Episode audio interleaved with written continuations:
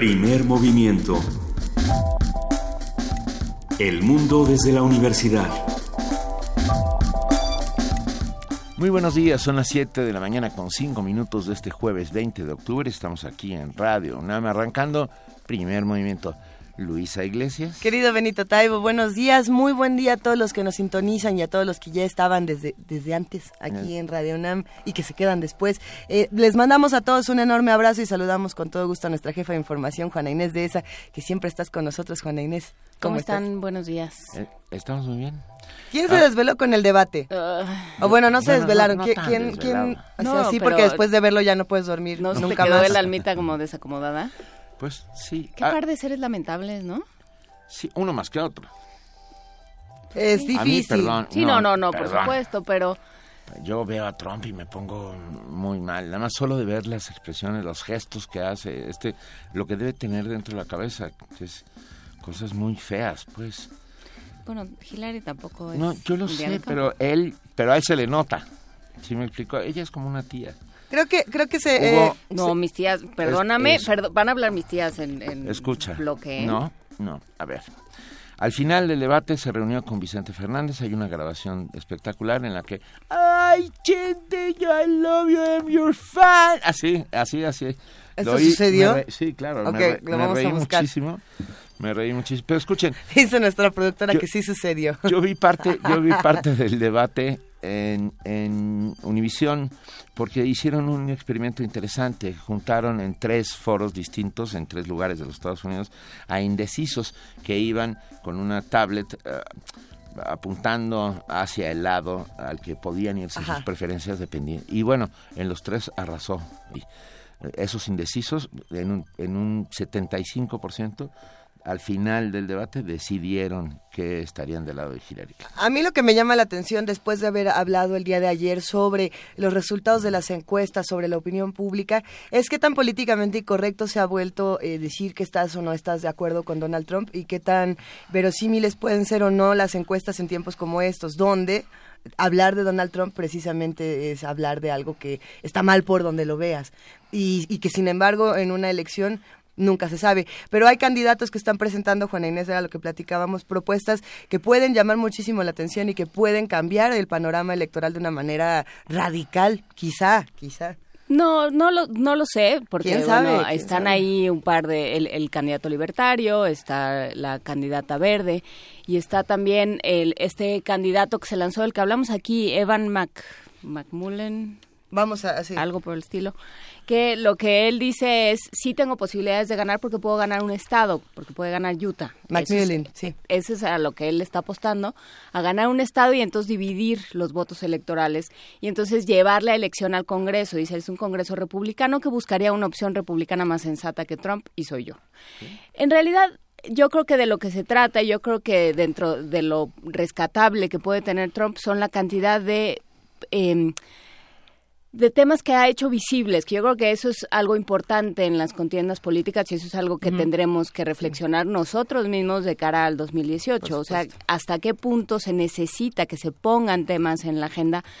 Eh, Donald Trump, si bien no de la mejor manera, y yo creo que nadie estará en desacuerdo, pero sí pone, sí dice, hay un montón de gente sin trabajo, hay un montón de gente resentida, hay un montón de gente que no sabe qué hacer con el, con el problema de la migración y con el problema de la recomposición social que se está llevando a cabo en, entre la sociedad estadounidense. Entonces, ¿cómo, cómo trabajarlo y cómo quien quede, que yo también espero que no sea Trump, pero tampoco me muero de ganas de que sea Hillary, ni ninguno, pues tampoco ninguno me entusiasma, este, que, cómo trabajar con esa gente y que, cómo recomponer el país. Lo platicaremos al rato, a ver qué tal. Sí, y, por otro lado, perdón, ayer en, una mesa que tuvimos aquí se decía que no podía ser capturado eh, Duarte por, por la orden de aprehensión porque tenía fuero, pero ya por la noche salieron eh, algunos expertos en el tema, otros expertos en el tema, a decir que a partir del momento en que toma posesión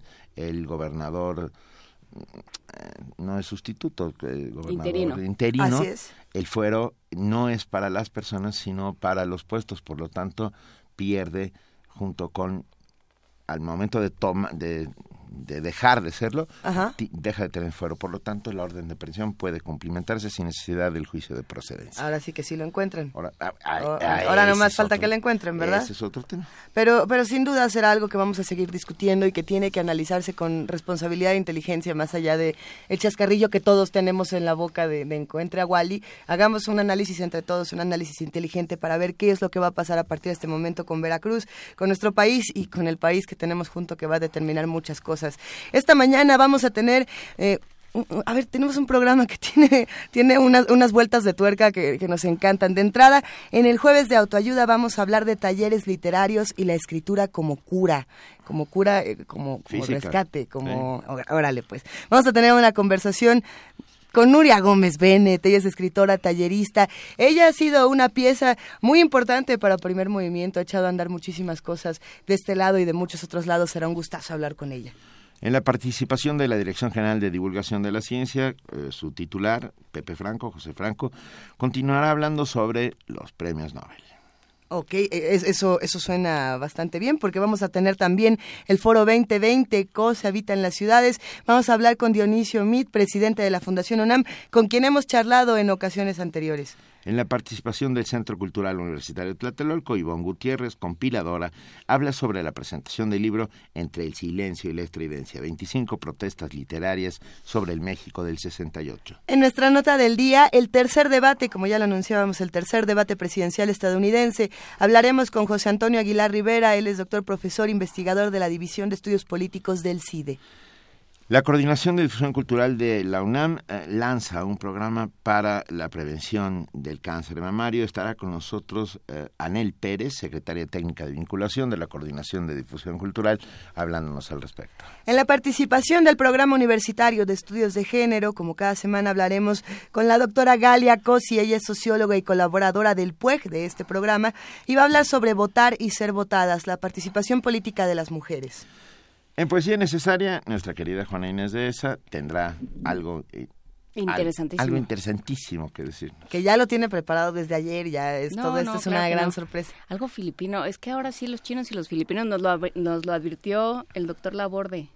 ¿Sí lo advirtió? Los chinos y los filipinos ya están en una connivencia extraña. Vamos a ver. a- Mañana lo vamos a platicar. Lo vamos a estudiar desde Poesía Necesaria esta No. mañana. No sé. Puede ser. Vamos a ver qué más ocurre por aquí. Como ustedes lo saben, es jueves, y es jueves porque es un día de mundos posibles. Hablaremos de Darío Fo, el juglar, en una conversación con el doctor Alberto Betancourt, doctor en Historia, profesor de la Facultad de Filosofía y Letras de la UNAM y coordinador del Observatorio del G20 de la misma facultad. Un juglar que es Premio Nobel de Literatura, entre comillas. Y que fallece el Acaba mismo día que, que- se le da el, el nuevo el premio de literatura. Sí. Exactamente. Pero bueno, y terminaremos con la participación del programa universitario de Derechos Humanos con Luis de la Barreda, su titular, que se pregunta, ¿quién merece la medalla Belisario Domínguez? Hay toda una discusión al respecto. En algún momento, desde la revista Nexo, se lanzó la candidatura de ese hombre, eh, el trabajador de una gasolinera en Guerrero que muere en el momento en que eh, se lanzan un par de bombas Molotov Sí. por intentar salvar a la gente. Bueno, ¿quién merece la medalla Belisario Domínguez? Una medalla que se entrega a la libertad de expresión. Recordemos que Belisario Domínguez, este hombre maravilloso, le cortan la lengua, así es, le cortan la lengua en un momento dramático de nuestra historia. Pero bueno, todo eso y mucho más tendremos aquí. Se me quedó viendo. No, es que estaba Luisa. pensando cómo darle la vuelta a este momento dramático. No, Sí, sí, una nota de nosotros, nosotros y todos los que estamos de- eh, en y fuera de esta cabina podemos darle voz a las fácil. voces más importantes. Mira, vamos a hablar de tortugas del Jurásico. A ver, ya- a ver, vamos a hablar de tortugas de No era Jurásico. broma. Uh, Un grupo de paleontólogos de la UNAM encontraron fósiles de tortugas que datan de Ah. hace 150 millones de años. Excelente. Nuestra compañera Virginia Sánchez nos tiene la información.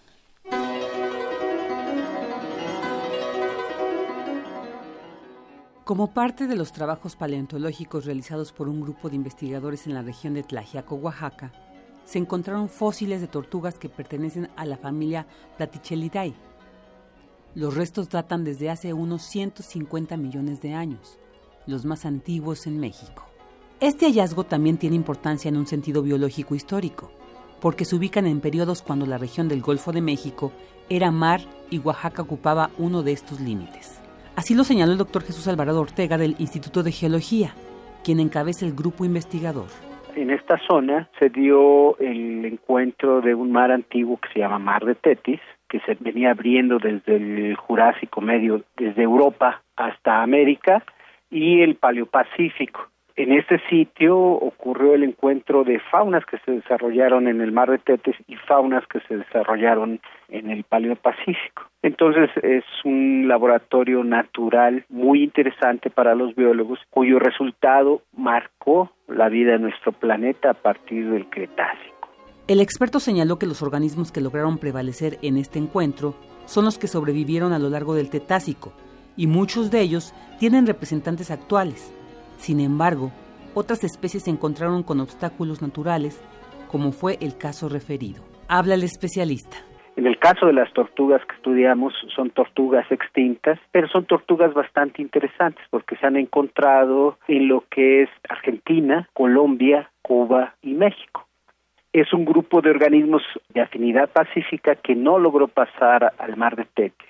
En este sentido, esta región oaxaqueña, que se conoce ya como el, corredor hispánico, funcionó como una verdadera barrera e impidió que estas tortugas llegaran más lejos hacia el norte. El académico informó que han encontrado otros organismos en la región de Tlajiaco, los cuales están en proceso de estudio. Estas especies lograron traspasar esta barrera porque se encontraron tanto en Europa como en Argentina.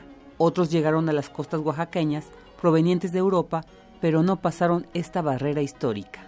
Para Radio UNAM, Virginia Sánchez.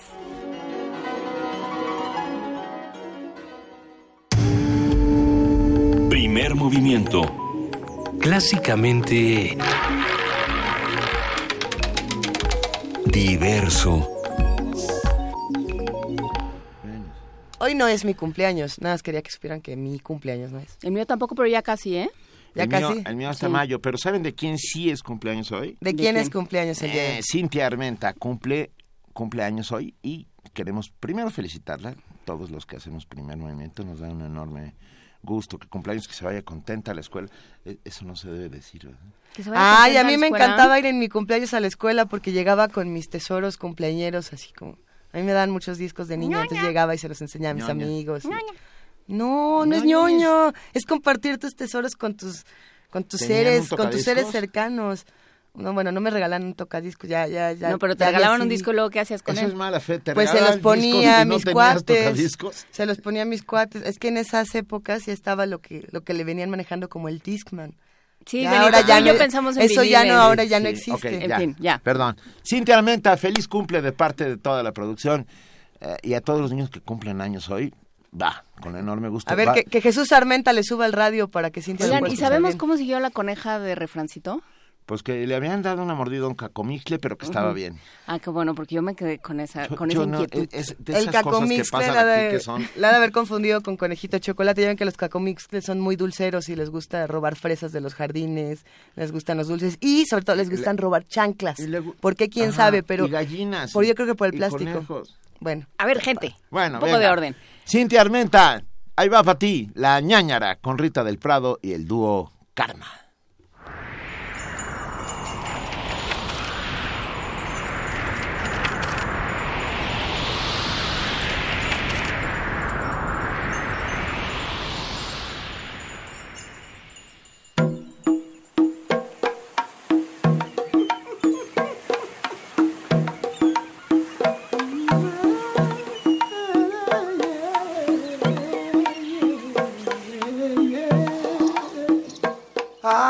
Palabras africanas que en un barco navegaron, a nuestras costas llegaron y se volvieron cubanas. Aquí, con otras hermanas, el destino las juntó. Ahora las digo yo. Y también las dices tú. La malanga y el fufu el ñame y el quimbombo. Oh, oh, oh, oh, el quimbombo.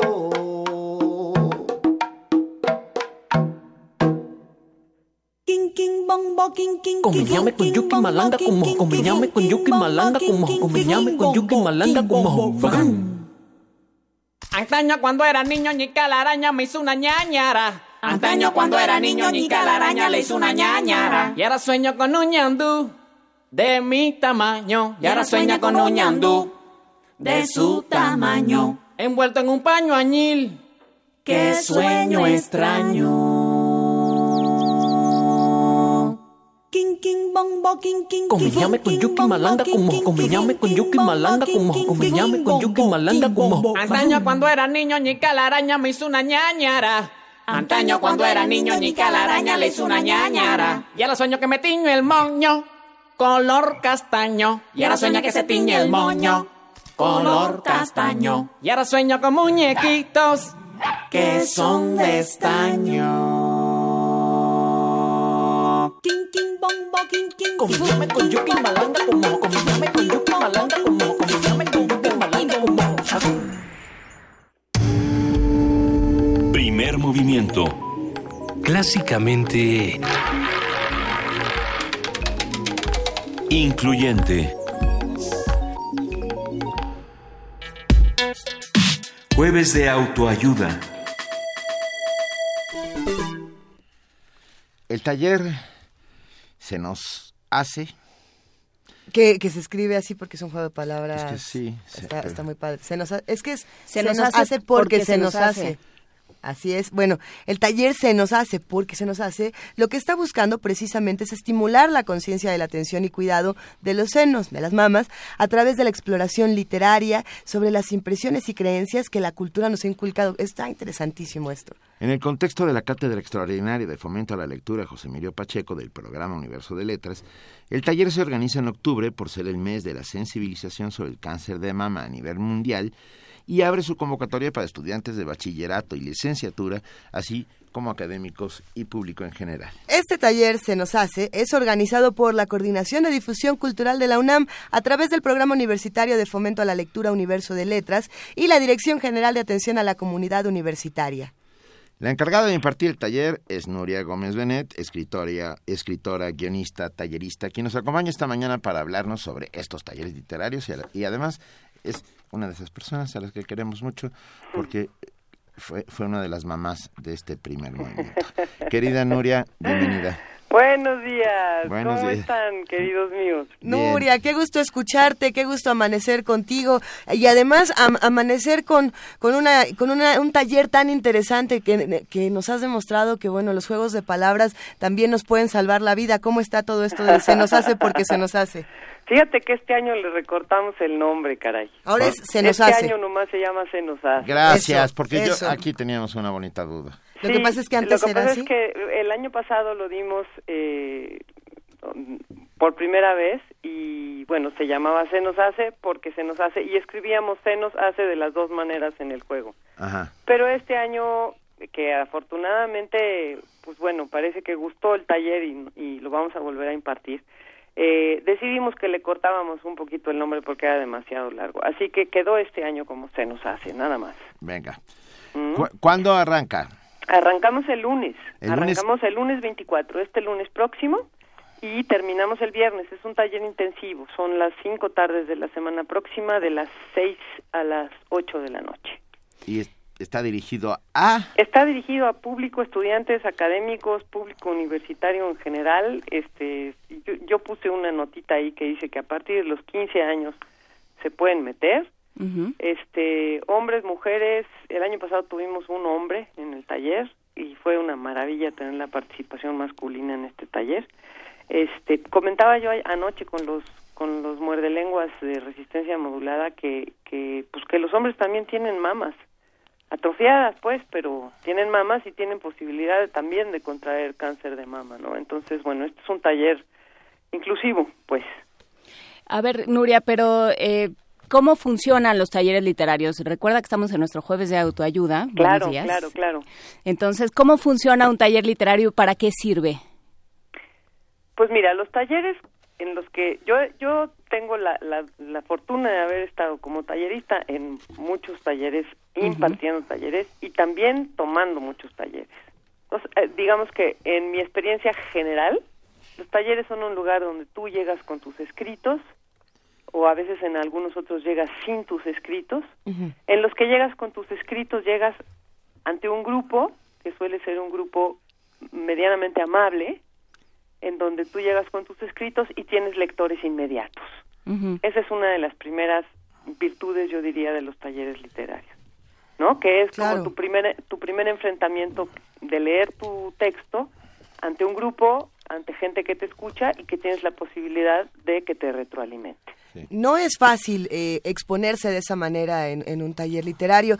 Tengo, tengo la fortuna y el, privilegio de poder decir que he estado contigo, Nuria, desde un lado y desde el otro. Eh, es decir, nos ha tocado ser compañeras de taller y, me ha tocado aprender muchísimo, muchísimo de ti, pero en, en ambos casos creo que exponerte y, mostrar un texto eh, nuevo, fresco, un primer borrador, es difícil porque a veces nos podemos enfrentar a que nos digan, pues tu texto está espantoso y nada más porque no me gustó, ¿no? Y, y hay que aprender a lo mejor mejor, no, no sé desde dónde lo veas tú, a que las críticas y los comentarios eh, estén en, favor del texto, es decir, para beneficiar al texto y no para aniquilar el, joven espíritu de los escritores. ¿O qué opinas? Sí, es exacto, es exacto. Y decía yo que las concurrencias a los talleres son más o menos amables, pero bueno, también siempre en todos los talleres estarán de acuerdo conmigo. Oh, no falta el compañero mala leche. A ver, yo he estado en verdaderos coliseos romanos, querida. Sí, sí que, te, comen crudo. O sea, bueno, sí, y, pero que también funcionan porque a veces te quedas con el texto y ahí estás, lo estás acariciando durante largo tiempo, se lo enseñas a tu tía Concha,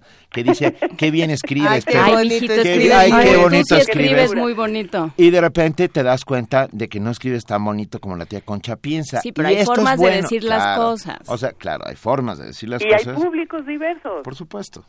¿No? Porque no es lo mismo leerle a tu tía Concha o a tu, o a tu enamorado o a tu enamorada, ¿no?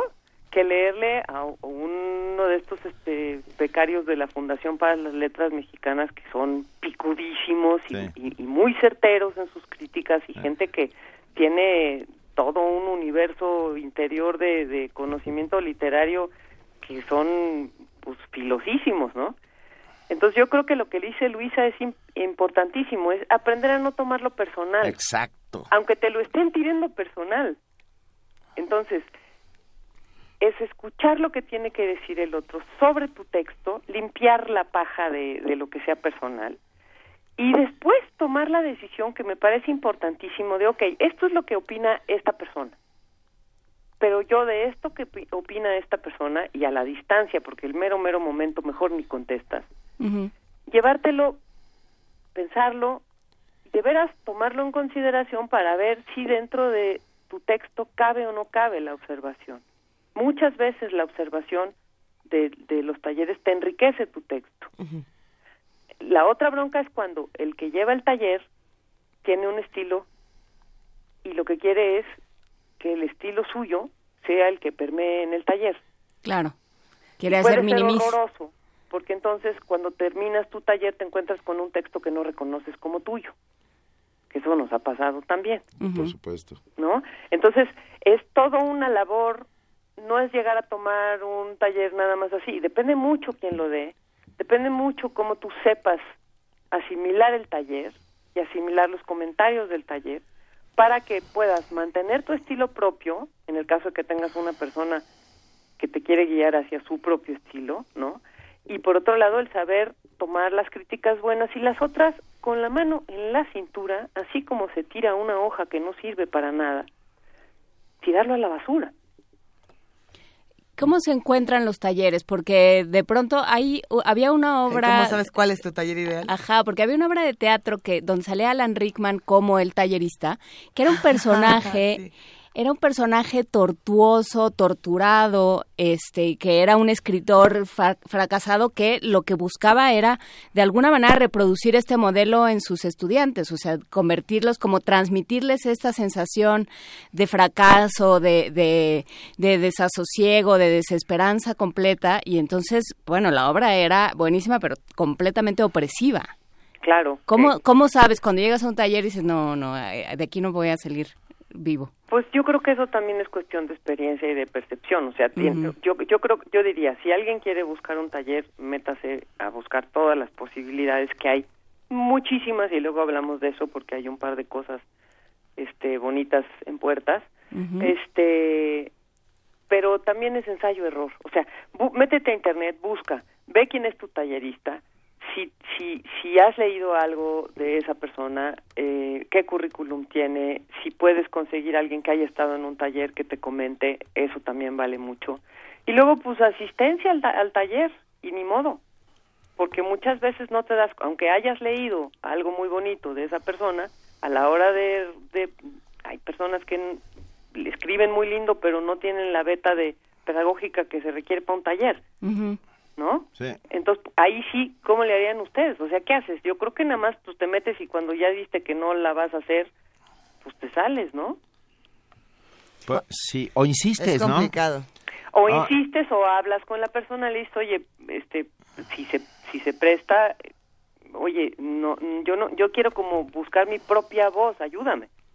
Hay, hay una pregunta que, que siempre nos hacemos a los que nos gusta ir a los talleres, Nuria, y es eh, ¿hasta dónde y hasta cuándo? Porque muchas veces encontramos un taller que puede ser nuestro taller ideal y resulta que es solamente para eh, menores de 25 años. Y, y entonces dices, bueno... la carrera de física terminada. Y, y resultó que yo nada más tengo, eh, y yo, o, o a lo mejor yo tengo 30, tengo 35, ya tengo 40. Y hay muchas personas que son mayores de 40, por ejemplo, y dicen, yo ya no puedo entrar a talleres porque ya me voy a ver ridículo sentado en, en- entre este Pero grupo mucha de jóvenes. gente lo hace. ¿Cómo Eh, es tu justamente. taller, por ejemplo, Nuria? Pues mira, yo tengo varios talleres. Este próximo taller te digo que está abierto desde 15 años, pero tengo otro taller que tengo, que tengo mujeres ahorita. Te- Tengo una, una señora fantástica que viene a mi taller, una mujer guatemalteca, que decidió regalarse de, sete- de su, a sus 70 años la- el ingreso al taller. Venga. Y es una señora que lleva siete años viniendo al taller conmigo. Bueno, es un grupo que tiene siete años. Y son todas son mujeres, todas son señoras, la más jovencita tiene 50 y las demás tienen 50, 60, 70, todas son abuelas. Es una maravilla. Ayer nos fuimos a, a hacer una sesión en el Museo Rufino Tamayo en torno a la pieza de Teodoro González de León de homenaje a sus 90 años, El Cubo Transitable. Y allí trabajamos. Qué maravilla. Qué Y ahí vienen todas al, al bosque de Chapultepec, que es una chulada. Yo yo, a yo ese estoy convencido por ejemplo. yo estoy Ujú. convencido de la de las ah, enormes bondades que tienen los talleres yo entré al primer taller de mi vida a los 16 años Wow. era el más joven con con un en- enorme poeta casualmente guatemalteco y no te quiero contar quiénes eran mis compañeritos de taller porque no lo voy a hacer pero podían haberme destruido y sigo aquí Fíjate. Ah, solamente voy a decir uno de mis compañeritos de taller que era Eduardo Langagne Vale. o, sea, o sea, imagínate Esa era la fuerza básica. ¿Cómo? Esa era la fuerza básica. Ese era Uno de ellos. uno de ellos, de los que estábamos en este taller, ¡Qué con, con Carlos! Illescas, el maravilloso poeta guatemalteco. Y claro, me destruyeron, pero me reconstruí. Y, Claro. y es que, que yo llegué muy contento ah, con mis papelitos y salí de ahí sabiendo que mis papelitos no servían para nada y que tenía que escribir otros nuevos. Y esa es la parte importante del taller.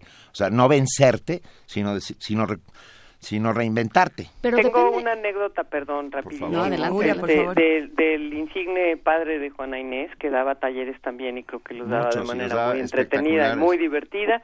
Y cuando un texto era malo, tengo entendido que decía, tu texto está, pues yo lo considero que está bien, pero lo que necesitamos darle es una borradita general.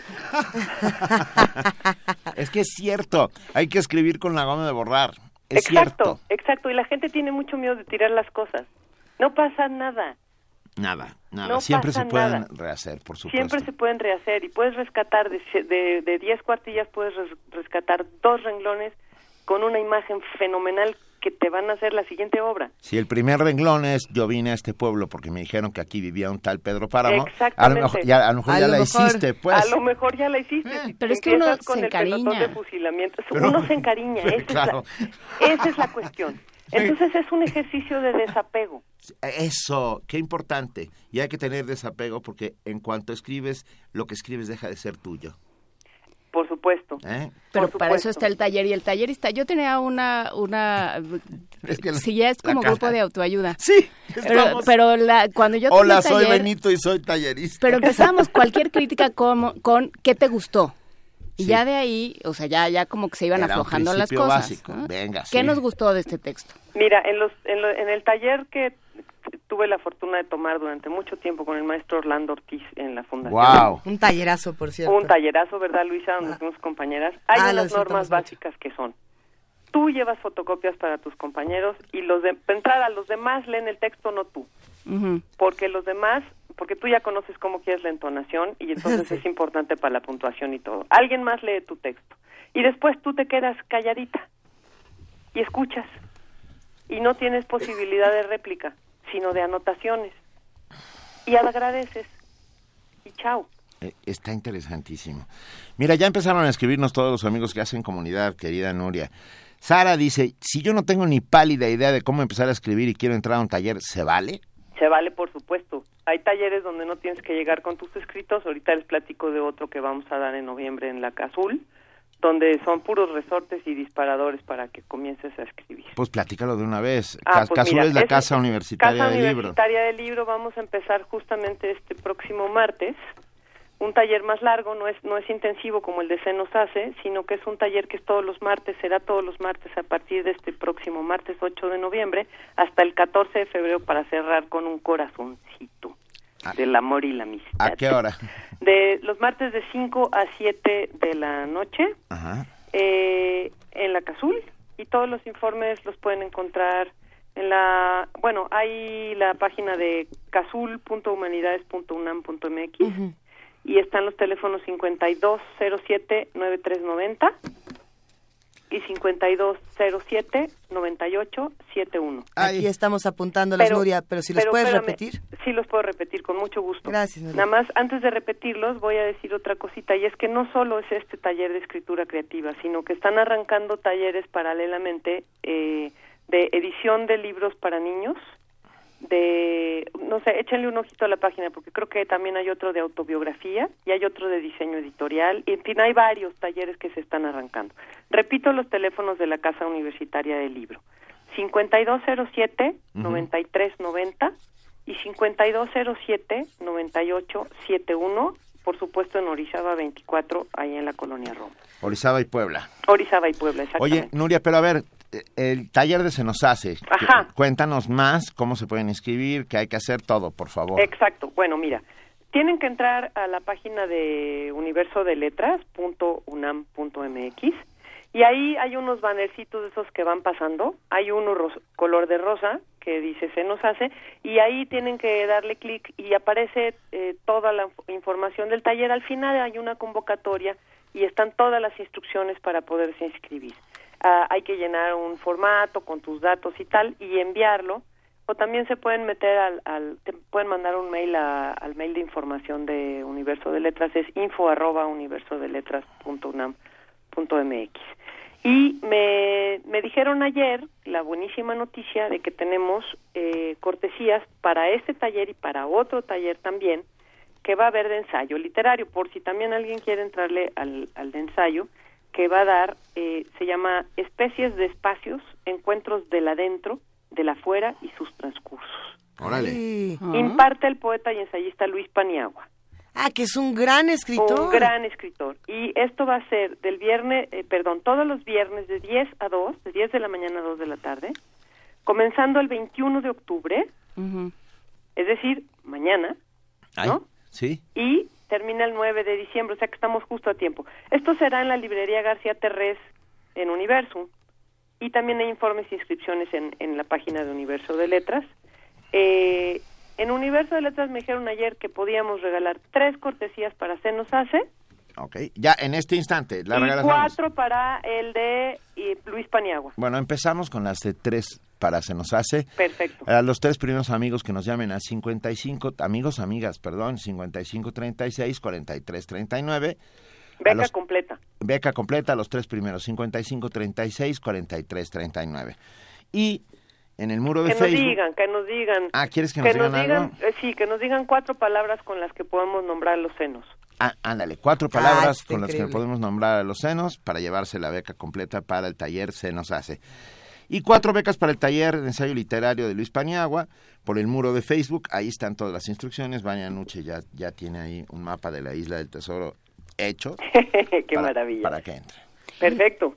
Nuria, eh, nosotros estamos por cerrar esta conversación, Qué no, sin- pena, no sin ni modo. antes agradecerte por esta labor tan importante que estás haciendo y, y quizás cerrar con una brevísima pregunta y, y sería eh, no solamente los talleristas, es decir, los que estamos reunidos en el taller eh, exponiendo nuestros textos, nos exponemos mucho, los mismos maestros, los que se ponen al frente también se exponen y también comparten una parte fundamental de sí mismos. ¿Qué le dirías a todos los que dan talleres y que a veces este, destruyen los corazoncitos de los jóvenes escritores? O no, o que no lo hacen. Mm, pues no, eh, no sé si, no, no hay manera de decirles no destruyan los corazoncitos porque porque los corazoncitos a veces son demasiado susceptibles y como decía Cierto. Juana Inés vienen con una carga de apego a sus textos bárbara, pero está en las maneras de decir las cosas. Venga. Es comenzar con qué te gustó, porque todos los textos tienen algo rescatable, así sea una palabra que es una delicia de pronunciar. Te mandamos un apapacho. Te mandamos Querida un apapacho y te lo damos, bueno, más bien te, te lo Juana transmitimos. ¿un apapacho?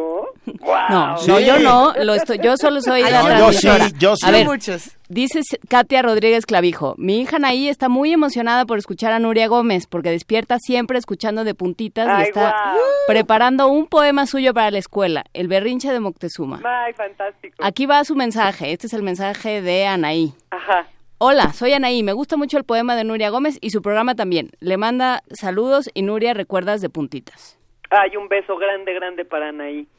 Y un beso y grande, grande para ti. Nuria. Besos para todos ustedes, abrazos profundos para todo el equipo de producción e información. Venga, un abrazo, gracias, Nuria, Nuria. hasta luego. Muy buen día, chao. Gracias. Primer movimiento. Clásicamente... Universitario. 7 de la mañana, 42 minutos. Tenemos un corresponsal desde Viena y no es el archiduque Francisco José. ¿No? No, es José, pero Franco, Pepe Franco, director titular de la Dirección General de Divulgación de la. Ciencia de la UNAM. Hola, querido Pepe. Pepe, ¿fuiste a ver a Sisi? ¿Cómo están? No, Bien. pues estoy muy, estoy muy cerca, estoy muy cerca, pero aquí de corresponsal de primer movimiento al pie del cañón junto al Parlamento austriaco. Wow, wow.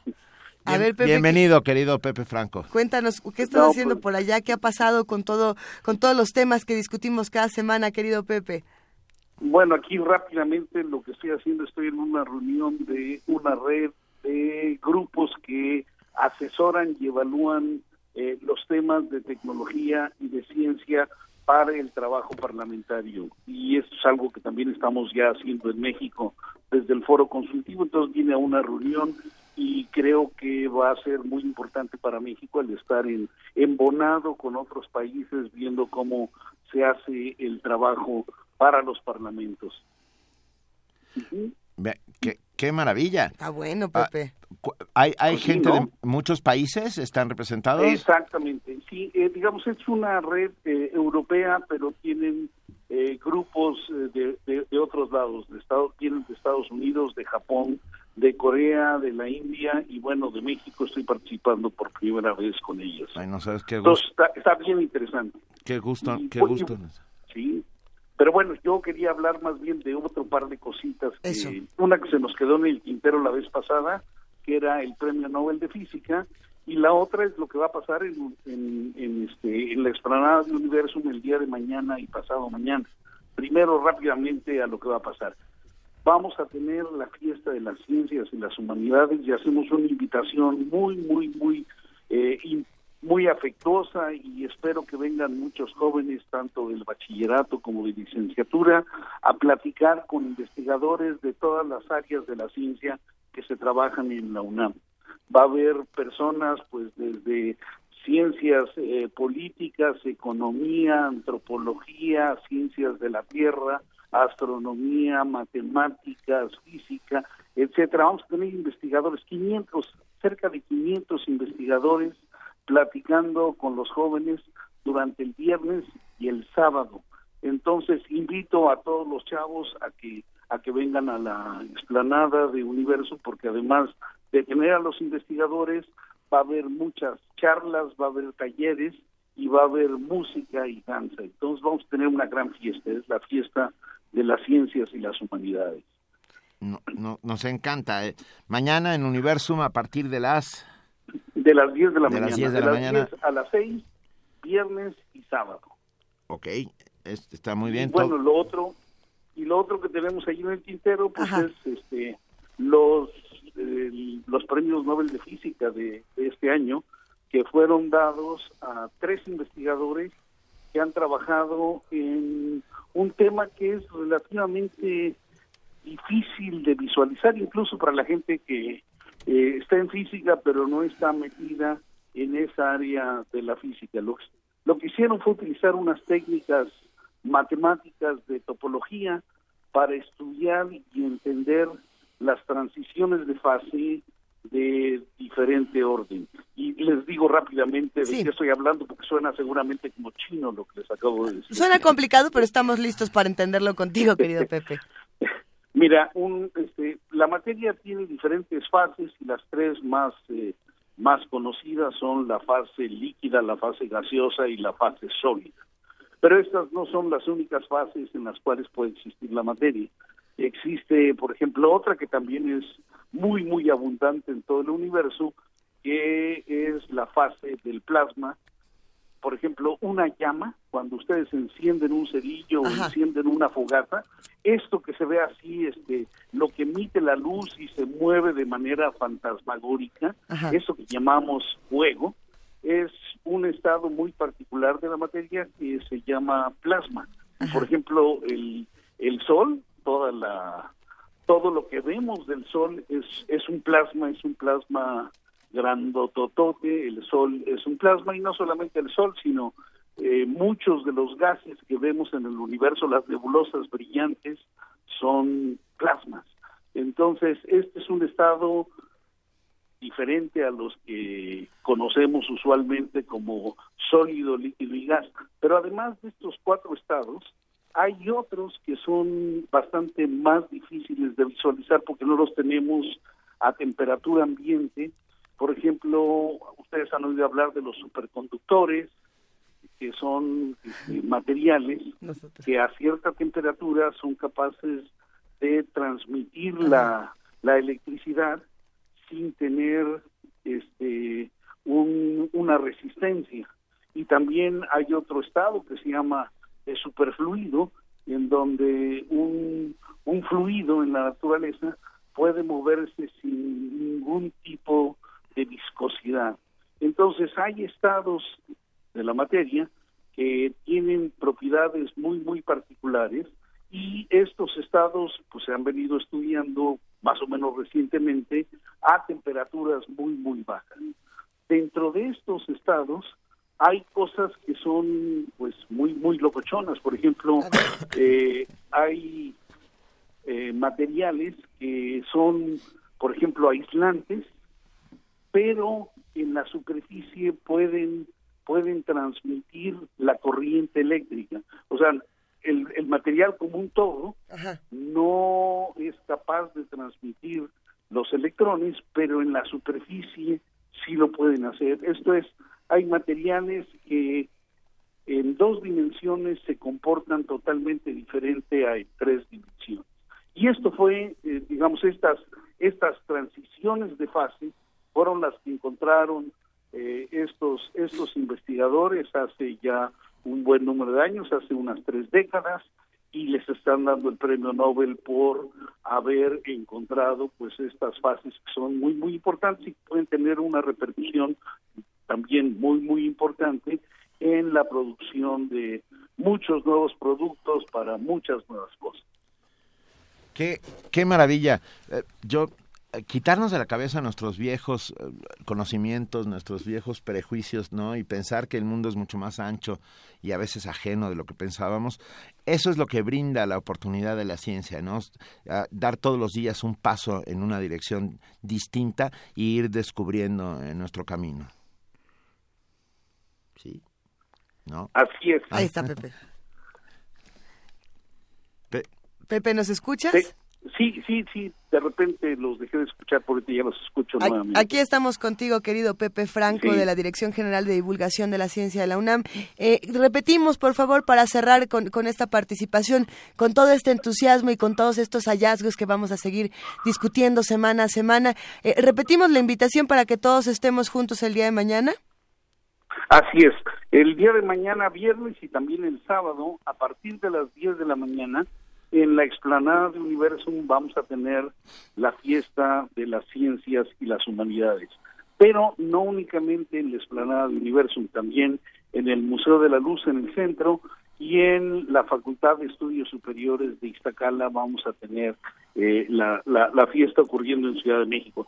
Y además de Ciudad de México, pues en, en otros cinco lugares vamos a tenerlo en Cizal, en Yucatán, en Mérida, en Yucatán, en Juriquilla, en Morelia y también en San Luis Potosí. Entonces la fiesta va a darse por todos lados simultáneamente y bueno, los lugares en el Distrito Federal o en la Ciudad de México van a ser Explanada de Universum, Museo de la Luz y FES Iztacala. Ahí estaremos, querido Pepe, y queremos abrazarte, mandarte un, un- un gran saludo y un agradecimiento hasta donde quiera que te encuentres. Viena, Viena. Bueno, pero Así es. ¿qué tal que mañana ya no estén está viendo? lloviendo. ¿Está lloviendo? Está lloviendo durísimo, sí, hombre, no Oh. se puede no se puede pasear tan fácilmente. Pero, Pero bueno, bueno. Pero bueno, te, te mandamos un enorme abrazo y aquí ya, ya dijeron por aquí que tú eres nuestro superconductor. No, no, ese eres tú, mi querido. No, no, no. Jamás, No, jamás no. te quitaré ese. No, está bien bonito. Te agradecemos mucho que desde Viena nuestro eh, amigo, queridísimo amigo eh, y, y director general de la Dirección de Divulgación de la Ciencia, esté con nosotros José Franco desde Viena, Austria. Como siempre, un enorme abrazo, Pepe. Igualmente, les mando todo, todo mi cariño y todo mi amor, Jorge. Nos despedimos y dedicamos eh, a, Pepe Franco y a todos los que nos escuchan. The Opposite Side of the Sea de Oren Le- Levy. Eh, y si no me equivoco, esta es una recomendación de Alejandro Quevedo. Vamos a escucharla.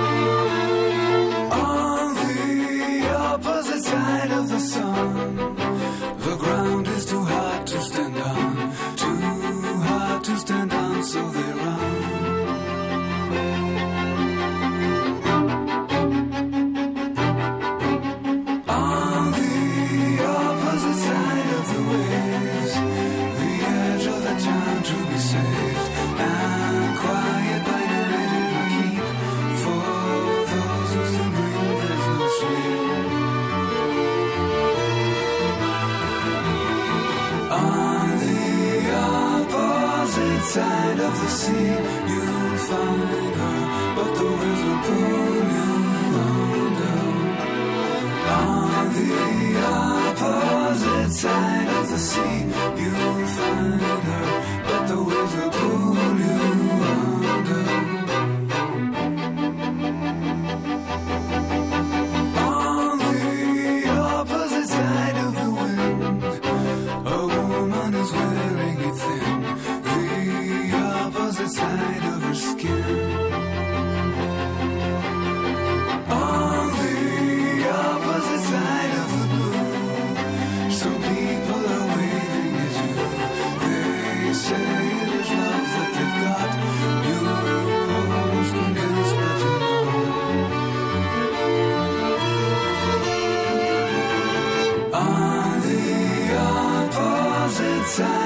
side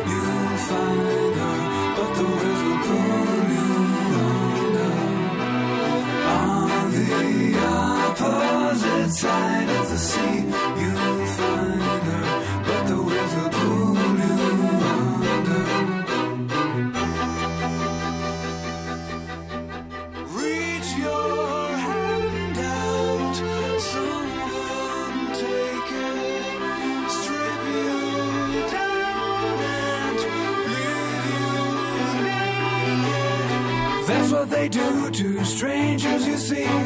That's what they do to strangers, you see. On the opposite side of the sea.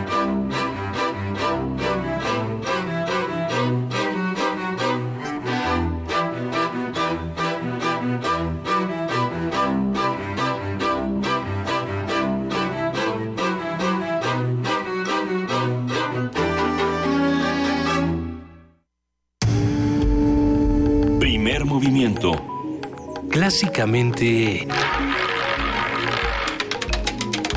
Incluyente.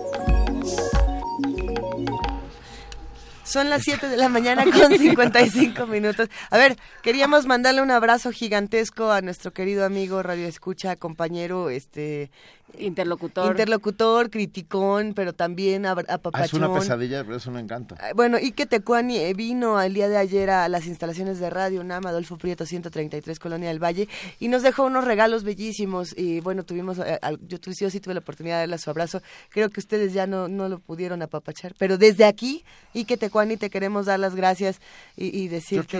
No, a no, ver, nos trajo unos chocolates, hay unos polvoreados con estricnina y no les voy a decir cuáles. ¿No nos vas a decir no, cuál son es? míos. No. No, es que Juana Inés ya no va a dejar que probemos. Oh. No. Y para los que no podíamos no. comer chocolates, O sea, yo después les voy a hablar de un libro Extendí muy la mano y me lo quitó, ¿viste? Está bien. ¿Cuál ahorita, libro? ahorita ver, ¿cuál comemos. libro? Ahí les voy a contar después porque estamos preparando una mesa de ilustración para más adelante en donde este libro va a tener una participación importante. Eso va a estar bueno. Oigan, va a estar bueno. y yo les recuerdo que lleven su mochila ahí al Zócalo, la mochila para los migrantes, para apoyar al padre Solalinde, eh, una mochila que contenga productos no lata de atún, galletas, este Ujú. un- un- algo de Leche, abrigo, leche. un suéter, sí. Y, y- y de verdad, se- todo se mandará al, al albergue del Padre Solalinde. Acérquense al foro Bertolt Brecht, ahí donde está eh, para leer en libertad. Y, y de verdad, entre todos podemos hacer posible que el viaje sea un poco menos Difícil, tan- duro. menos duro. Venga, tenemos una nota. Así es, vamos a hablar de los índices de mortalidad. A pesar de la disminución en la mortalidad infantil, el indicador aumentó en jóvenes. Esto lo señaló el doctor Rafael Lozano Asensio durante el encuentro Pensar la Muerte, este encuentro del que hablamos eh, numerosas veces en este programa y que nos dio un- una intriga y un interés y bueno, hay una fascinación por la muerte en nuestro país. A ver, este, este eh, encuentro se organizó por el Colegio de México y la información la tiene nuestro compañero Antonio Quijano. Aunque nuestro país ha tenido éxito en la disminución de la mortalidad infantil, los decesos entre jóvenes y adultos se han incrementado. Así lo señaló el doctor Rafael Lozano Asensio, director del Centro de Investigación en Sistemas de Salud del Instituto Nacional de Salud Pública de México.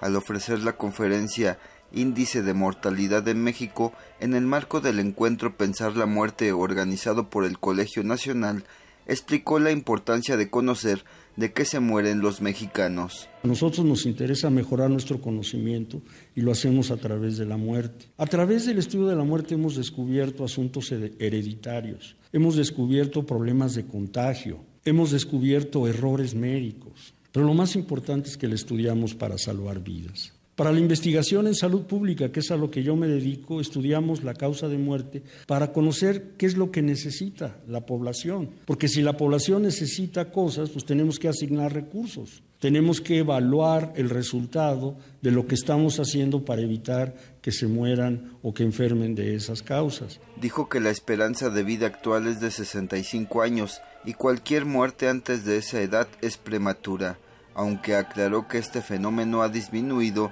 en los últimos años. Y fundamentalmente donde se ve que ha disminuido, y disminuir quiere decir que va para abajo, y disminuir quiere decir progreso, y progreso quiere decir buenos resultados, pues van bajando las infecciones, van bajando las complicaciones de los partos prematuros, lo que se llama la encefalopatía neonatal o asfixia neonatal, y lo que van subiendo son la diabetes, la enfermedad renal crónica, las cardiopatías isquémicas, etcétera. Es decir, la muerte prematura se está concentrando en enfermedades no transmisibles y en la violencia interpersonal que también está aumentando como causa de muerte prematura. En cuanto a las muertes que pudieron evitarse si se hubiera utilizado la tecnología actual, ofreció los siguientes datos. En México, entre el 48 y el 52% de las muertes en menores de 35 años pueden ser evitables. La mayor parte están asociadas con enfermedades crónicas no transmisibles, con cánceres, con enfermedades del corazón, con enfermedades de, los pulmones. 21 están eh, relacionadas con enfermedades infecciosas, enfermedades de la nutrición y de la reproducción, y 19 con lesiones y accidentes intencionales. Los suicidios, los homicidios también pueden ser evitables. Ante el doctor Guillermo Soberón, ex rector de la UNAM, Lozano Asensio señaló que a pesar de la disminución en las muertes en menores antes de cumplir un año, los estados más pobres del sur del país concentran la mayoría de los decesos. En cuanto a muertes maternas, dijo que han disminuido, pero los resultados son insuficientes, pues de acuerdo al desarrollo económico de México deberían ser 40% menos a las registradas. Para Radio UNAM, Antonio Quijano. Primer movimiento. Clásicamente... Universitario.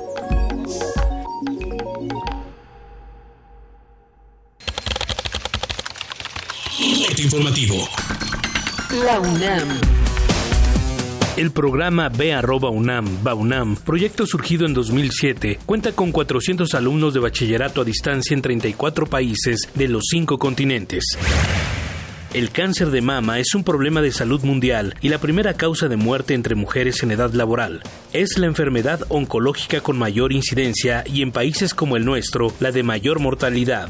Para enfrentar este padecimiento en la UNAM se realizan investigaciones con resultados trascendentes. En la Facultad de Estudios Superiores Cuautitlán, el grupo de José Guillermo Peñieres Carrillo encontró en las crucíferas una familia de plantas como la col de Bruselas, el brócoli, la col y la coliflor, sustancias químicas con propiedades anticancerígenas. Nos hemos encontrado que inhibe hasta 12 tipos de cáncer. Y, y creo que la palabra correcta no es inhibir, sino que de hecho este compuesto o estos vegetales que generan este compuesto dan lugar a la idea de la prevención del cáncer. Es decir, que no es tanto que lleguen a aliviar un cáncer, sino que ayudan a prevenir precisamente la generación de las células cancerosas. 12 tipos de cáncer, yo los tengo enlistados, me he encontrado a través de estas referencias en donde de manera efectiva se ha demostrado que previenen este cáncer. Nacional. Guillermo Padres anunció a la Comisión Anticorrupción del PAN que por tener girado un orden de aprehensión en su contra no podrá comparecer el 24 de octubre. El exgobernador de Sonora informó que enviará por escrito sus respuestas. Aurelio Nuño, secretario de Educación Pública, afirmó que el titular del Ejecutivo Federal enfrenta ataques populistas. El funcionario señaló que la respuesta a todos los embates debe ser la unidad nacional. Como en tiempos de calles, hoy enfrentamos ataques populistas y demagogos de expresiones radicales, tanto de izquierda como de derecha. Al igual que en aquel entonces, la derecha radical busca recuperar privilegios perdidos y sobreponer intereses particulares al bien común. Luis Zárate Rocha, director general de ICA, falleció la mañana de ayer. El ingeniero civil e egresado de la UNAM tenía 72 años de edad. Economía y finanzas. La Comisión de Hacienda de la Cámara de Diputados aprobó el dictamen de ingresos de la Federación para 2017. Entre las acciones adoptadas destaca el ajuste al alza del tipo de cambio, que pasa de 18 pesos con 20 centavos a 18 pesos con 62 centavos. Internacional. La Declaración Universal de los Derechos Humanos cumple 50 años con logros y retos pendientes. Habla Jan Eliasson, vicesecretario general de la ONU. Han confirmado un lenguaje universal común de derechos humanos, en cuyo centro está el derecho a la vida. La abolición de la pena de muerte ha avanzado significativamente, pero debemos redoblar los esfuerzos para poner fin a esa práctica inhumana de ejecuciones de una vez por todas. El expresidente de la Cámara de Diputados de Brasil, Eduardo Cuna, fue detenido bajo cargos de corrupción. Fue arrestado por orden de un juez que investiga su participación en la red de corrupción que operó en la estatal Petrobras. Hasta aquí el corte en una hora más información. Radio UNAM. Clásicamente informativa. En la UNAM se escriben historias de éxito. En Fundación UNAM hacemos que estas historias sean posibles ya que becamos anualmente a más de 68 mil universitarios. Súmate 5340-0904 o en www.funam.mx. Contigo hacemos posible lo imposible. ¿Eres de los que se la pasa posteando fotos en el Face burlándose de los políticos? ¿Dándoles retweet a esas frases inteligentes de protesta? ¿Muestras tu inconformidad en redes sociales? ¿Haces memes quejándote del gobierno? En el Partido Humanista queremos decirte que eso no va a cambiar las cosas y que si quieres que este país cambie, tienes que ponerte a trabajar. Y el partido político es el mejor instrumento para cambiar las cosas. Y este es nuevo, no tiene vicios y tiene espacios para ti. Súmate, conócenos y pongámonos a trabajar. Partido Humanista Ciudad de México. Abrir puertas. Perder el miedo. Abrazar lo nuevo. Aprender. Especializarte. Basta que quieras dar el paso. Atrévete con los cursos y diplomados que la UNAM tiene para ti. Ingresa a docencia.tic.unam.mx y lánzate a una nueva aventura que cambiará tu vida. Vive plenamente tu vida digital. Dirección General de Cómputo y de Tecnologías de Información y Comunicación, UNAM.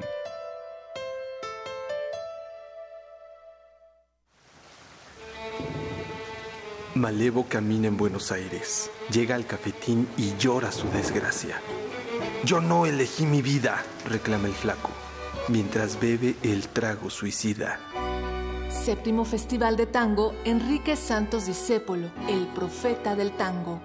Conciertos, baile, talleres, conferencias, cine y gastronomía te esperan del 21 al 23 de octubre en la Casa del Lago Juan José Arreola.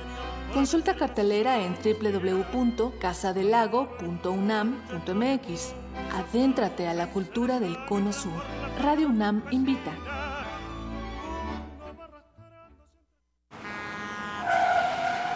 Mi amor, pon atención. ¿En quién piensas? La verdad es que ya no nos vamos a ver. ¿Qué? Sí, solo los sábados porque entro al servicio militar. Ay, me espantaste. Me da mucho gusto. Es un gran honor, ¿verdad? Así es. ¿Por qué no lo haces tú también? ¿Yo? Sí, ahora las mujeres pueden ser voluntarias. Va, me late. Consulta los requisitos del Servicio Militar Nacional en www.gov.mx diagonal Sedena. Secretaría de la Defensa Nacional. Gobierno de la República. Porque el alcoholismo es una cuestión de salud y no de vergüenza. Soy mujer y soy alcohólica. La enfermedad del alcoholismo no respeta edad, sexo ni posición social. En Alcohólicos Anónimos somos hombres y mujeres con una nueva vida, vida que deseamos compartir. Asiste a AA, encontrarás respeto y comprensión. Para mayores informes en cualquier punto de la República, acude al grupo de tu comunidad. Corporación de Servicios Tradicionales de Alcohólicos Anónimos, Sección México, 5705-5802, servicios gratuitos. Búscanos en redes sociales, en Facebook como Primer Movimiento UNAM y en Twitter como P Movimiento o escríbenos un correo a primermovimientounam@gmail.com. Hagamos comunidad. Son las 8 de la mañana con 8 minutos. Estamos aquí en primer movimiento, arrancando nuestra segunda hora, eh, charlando un poco fuera del aire de las cosas que han estado ocurriendo en nuestro país. Dos me están En el mirando con nuestro país y en el mundo, porque yo decía, no aparece Duarte, pero tampoco aparece Bob. Bob Dylan no da señales Yo de decía vida. que ayer alguien me hacía una reflexión muy interesante, que es, antes el Nobel servía para recomendar lecturas. O sea, muchos mm, que no conocíamos a Svetlana Alexievich, aquí seguimos, por Claro. ejemplo, el, el proceso de, de Rosa Beltrán, de descubrir y leer al- a, Svetlana Alexievich, como les pasó a muchos lectores. Eh, de pronto el Nobel servía para recomendar lecturas, servía para decirte eh, qué, qué escritor a esto. había que había que revisar ya uno decidía si le si lo leía o no si le gustaba o no y qué hacía Ajá. con él y este año decía la persona con la que hablaba pues el Nobel el, el comité del Nobel decidió no recomendarme lecturas Decidió, bueno, depende, depende, porque si escuchas a Bob Dylan, entenderás que hay muchas lecturas que él ¿Pero tú crees que el mundo empezó a escuchar a Bob Dylan a partir del jueves No. No. Bueno, es, un, es una controversia que vamos a seguir No, es tocando. una más de las discusiones que pueden tener alrededor de la decisión Es una discusión lo que, que sí sería vale la bueno es que el tener. señor contestara el teléfono y dijera dónde andan. Pero ¿saben quién sí nos contesta el teléfono? Espera, me voy a comer un sí chocolate de Ike Tecuani. Si me pasa algo... No hay nada en la naturaleza que sea de ese color, Benito. A ver, Nada. yo les voy a contar quién sí está en la línea, con quién sí podemos hablar esta mañana. Está, por supuesto, Dionisio Mit, presidente de la Fundación UNAM, para hablarnos del Foro 2020. ¿Cómo estás, Dionisio? Muy buenos Bien, días. qué gusto saludarte, otra vez en contacto con ustedes, ¿eh? Como siempre, un gustazo, eh, tú que sí estás y que estás presente y que te haces presente en este foro donde nos preguntamos cómo se habitan las ciudades. Pues Cuéntanos, mira, por eso favor. es lo que queremos que nos digan en la tarde, bueno, precisamente en este foro que ustedes nos han hecho favor de acompañar y de difundir. Como ustedes saben, el tema que el foro 2020 de este año es vivir en las ciudades y el- los, los temas que nos ocupan son cuatro verbos, respirar, llegar, habitar y disfrutar. Y justamente lo que queremos es que los eh, expertos de la universidad pues nos vayan ayudando a conjugar estos verbos. A ver, perdón. El verbo habitar. ¿Cuáles son los cuatro? ¿Podemos repetirlos, por favor? Claro, respirar y llegar, que ya lo celebramos. El habitar que soy y disfrutar, que nos tocará pues sobre todo aspectos culturales. En el tema de habitar, el, el espacio fundamental pues es reflexionar sobre algunos de los grandes desafíos alrededor de la vivienda. Uno de ellos, por ejemplo, el cómo podemos tener el, el espacio de, de la calidad del agua en Claro. los ecosistemas urbanos como un gran desafío. Otro el tema, este tema lo va a tocar Marisa Macari, Masari, Ajá. es del Instituto de Ecología. Sí. El tema de las reservas urbanas y cómo manejarlos, con Luis Zambrano, también experto del Instituto de Ecología. Así es. El, el agua en la ciudad, uno de los grandes desafíos, por ejemplo, en las grandes metrópolis como la nuestra, con un gran experto que es Fernando González Villarreal, del Instituto de Ingeniería. Y el tema de la vivienda y la ciudad, con sus retos y oportunidades, que lo va a ver Ernesto Alba Martínez, todos de la Facultad de Ingeniería, todos expertos universitarios y que todos pues nos van a aportar sus visiones en algo que es muy interesante porque justamente eh, sobre el tema habitar, pues es el tema del agua, el tema de las reservas urbanas, el tema del diseño urbano y el tema del manejo del agua. Entonces es una visión transversal, todos asociados a habitar en las ciudades. Es, es interesante cómo se, cómo se plantea este foro, eh, pensando en la palabra habitar y en cómo eh, para muchos de los que viven, por ejemplo, y vivimos en la Ciudad de México, habitar se ha vuelto en, en cierta manera un sinónimo de, de resistir, de resiliencia, eh, debido a tantas, eh, de- podríamos llamarlas eh, caren- carencias, Dionisio, pero también eh, readaptaciones de, de los carencias, readaptaciones y también oportunidades. Claro. Porque justo al tiempo de, de que pues eh, evoluciona la ciencia, evolucionan los conceptos de diseño urbano e incluso de diseño habita- habitacional, se van generando nuevas oportunidades, mejores aprovechamientos de espacio y las políticas públicas simultáneamente van acercando el agua a la habitación y al mismo tiempo tenemos el desafío de preservarla como un manejo de un recurso estratégico. Nos encanta eh, el Foro 2020, una perspectiva de la docencia y la investigación y una visión a futuro de la UNAM organizado por los 20 años ya de la Pues Fundación ya UNAM. cumplimos Sí. 20 y como recordarán, lo platicamos en la ocasión anterior, el 2020 se inició hace tres años, pero resultó tan exitoso por esta combinación de la participación de los académicos y la participación de los usuarios y la participación de los estudiantes que lo hemos venido repitiendo. Esta es la tercera ocasión que se celebra, le seguimos llamando 2020 y hemos contado con el entusiasmo y con la participación de las autoridades académicas y sobre todo de los estudiantes, que es para quienes principalmente está dirigido. Y ahí vinculamos al Claro. consejo, que es en buena medida gente que participa en empresas, en investigación, y a los propios estudiantes que, que quieren encontrar oportunidades y quieren encontrar espacios de especialización y de estudio para el futuro.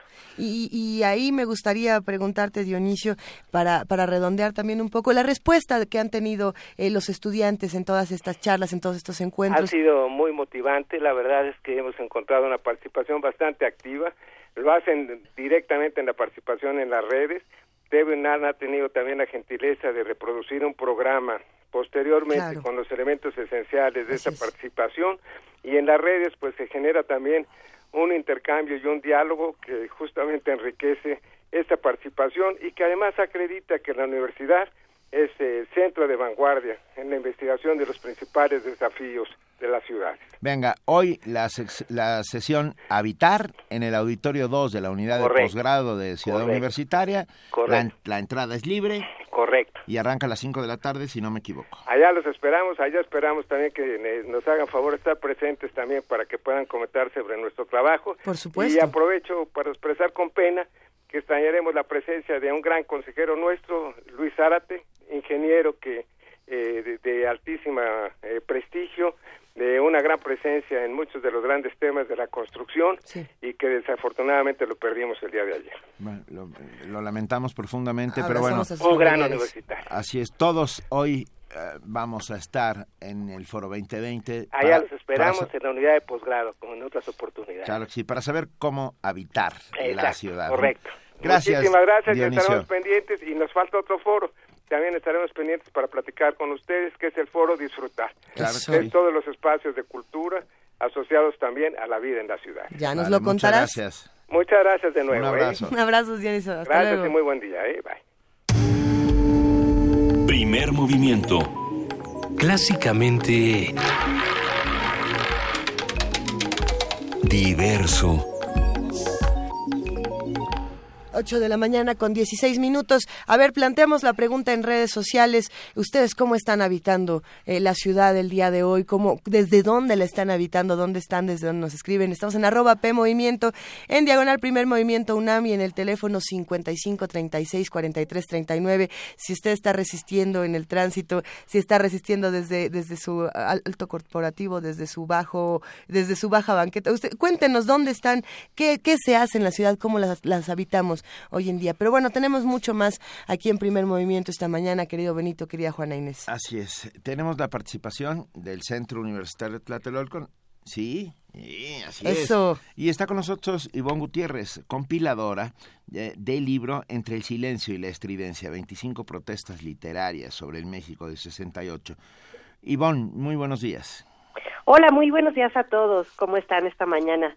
Muy, nublada, ¿verdad? Por cierto. Un poquito sí, pero pero bueno, somos eh, resistentes. en esta cabina no podemos ver el sol, todavía no sabemos qué ha ocurrido. Ah, bueno, pues yo les informo, por el momento eso pasa. Sí. bueno, pues como, les habrán comentado, hoy se presenta esta compilación de textos de 25 autores excelentes todos ellos y cuyos textos ya no es fácil encontrar, por eso es que vale la pena acercarse no solamente a la presentación, sino al libro. Cuéntanos un poco más de qué podemos encontrar en estas 25 protestas literarias sobre el México del 68. Bueno, el primer texto es una crónica de Carlos Fuentes, que es, digamos, su acercamiento en el tiempo en que él estuvo en París.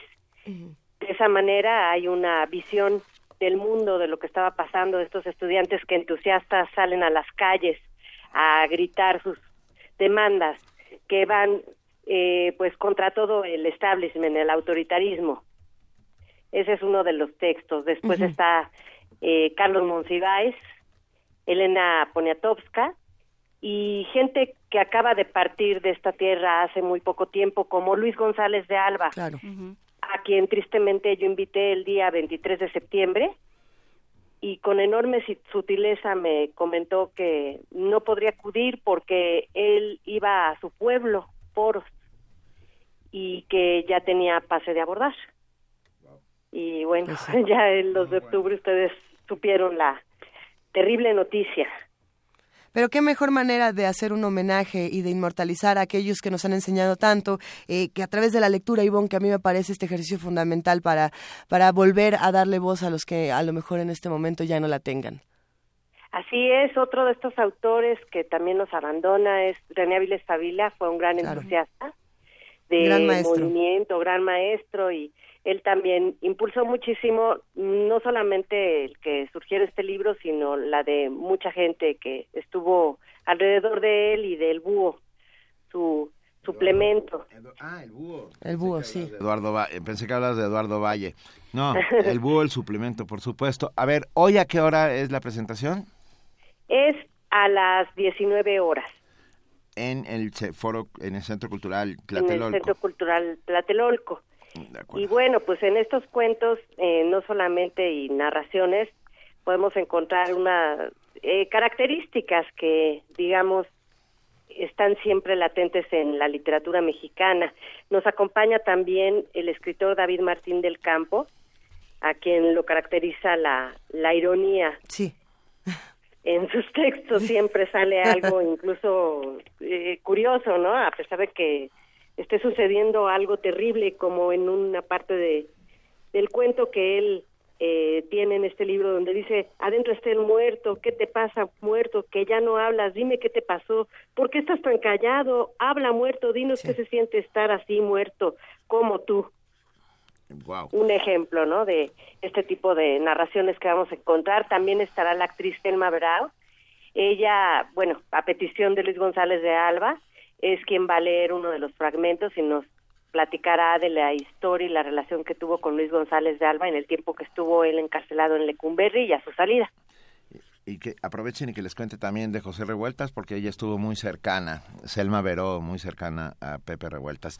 Oiga, bueno, pues a las 7 de la tarde, Centro Cultural Universitario Tlatelolco, entre el silencio y la estridencia, 25 protestas literarias sobre el México del 68. Ivonne Gutiérrez, muchísimas gracias por estar esta mañana con nosotros aquí en Primer Movimiento. Muchas gracias a ustedes por la invitación. Ojalá que también puedan acudir. Venga, claro que sí. Muchísimas gracias. Un gustazo, Ivonne. Mil gracias. Gracias, un abrazo. Nosotros seguimos aquí porque, a ver, tenemos invitaciones, como, como esta presentación del libro, eh, tenemos invitaciones a foros, tenemos invitaciones a que asistan a Universum, pero de esta manera también tenemos boletos. Tenemos boletos para el fútbol. Hoy, la Liga de, Campeón, de Campeones con CACAF Scotiabank Pumas contra W Connection. Sí. No sé. Sí, sí. Es me un, declaro es, incompetente. Es un equipo, si no me equivoco. W tenemos cinco boletos dobles. Ajá que vamos a dar por teléfono 55 36 43 39 55 36 43 39 Llamen, saluden a Alejandro Massa o a Vania Nuche quienes conteste y digan Pumas Gol. ¿Cuántos, ¿Cuántos boletos son? Cinco boletos dobles. Do w Connection es un, es un equipo de fútbol de Trinidad y Tobago. Ah, si excelente. este, este partido en el Estadio Olímpico, en el Estadio Olímpico Universitario, obviamente, en México 68, Liga de Campeones con CACAF Scotiabank, Pumas contra W Connection 55 36 43 39. A ver, muchos hablan de fútbol, pero también el día de ayer estaban hablando de box en esta metáfora que se hacía precisamente del, de, del tercer debate presidencial. Y para seguir hablando de todos estos temas, vámonos a nuestra nota del día. Primer movimiento. Clásicamente... Universitario. Antes de arrancar con nuestro debate sobre el debate, tenemos una crónica sobre el debate pre-presidencial que se realizó el día de ayer entre Hillary Clinton y Donald Trump, realizada por nuestro compañero, nuestro subdirector de producción, Rafael Arce. Vamos a escucharla.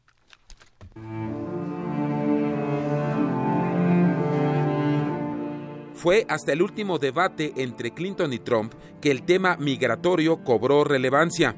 En Las Vegas, ella apostó a los planteamientos del republicano en el sentido de que deportará a los indocumentados, y él se jugó su mejor carta al asegurar que la demócrata estuvo en 2006 a favor de un muro fronterizo un tercer y último desafío en una ciudad en la que trabajan más de 100.000 mexicanos y con una tendencia que el Washington Post ha definido a partir de la ventaja de Clinton en 14 estados llamados bisagra para definir los comicios del primer martes de noviembre. La partida había iniciado.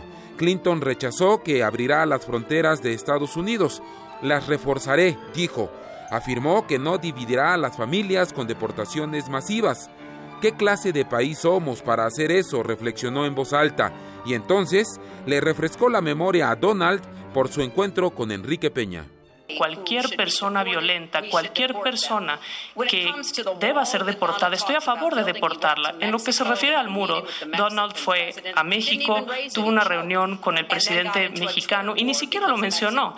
Y después entró en guerra en Twitter porque el presidente mexicano dijo, nosotros no vamos a pagar ese muro. Creo que nosotros somos una nación de migrantes, también somos una nación de leyes y podemos actuar en concordancia con esto. Por eso creo que una reforma migratoria amplia es muy importante Muchas gracias, con un camino hacia la migración, hacia la ciudadanía. En contraste, Trump aseguró que Clinton no sabe lo que hace. Su amnistía permitirá la entrada de gente peligrosa, afirmó.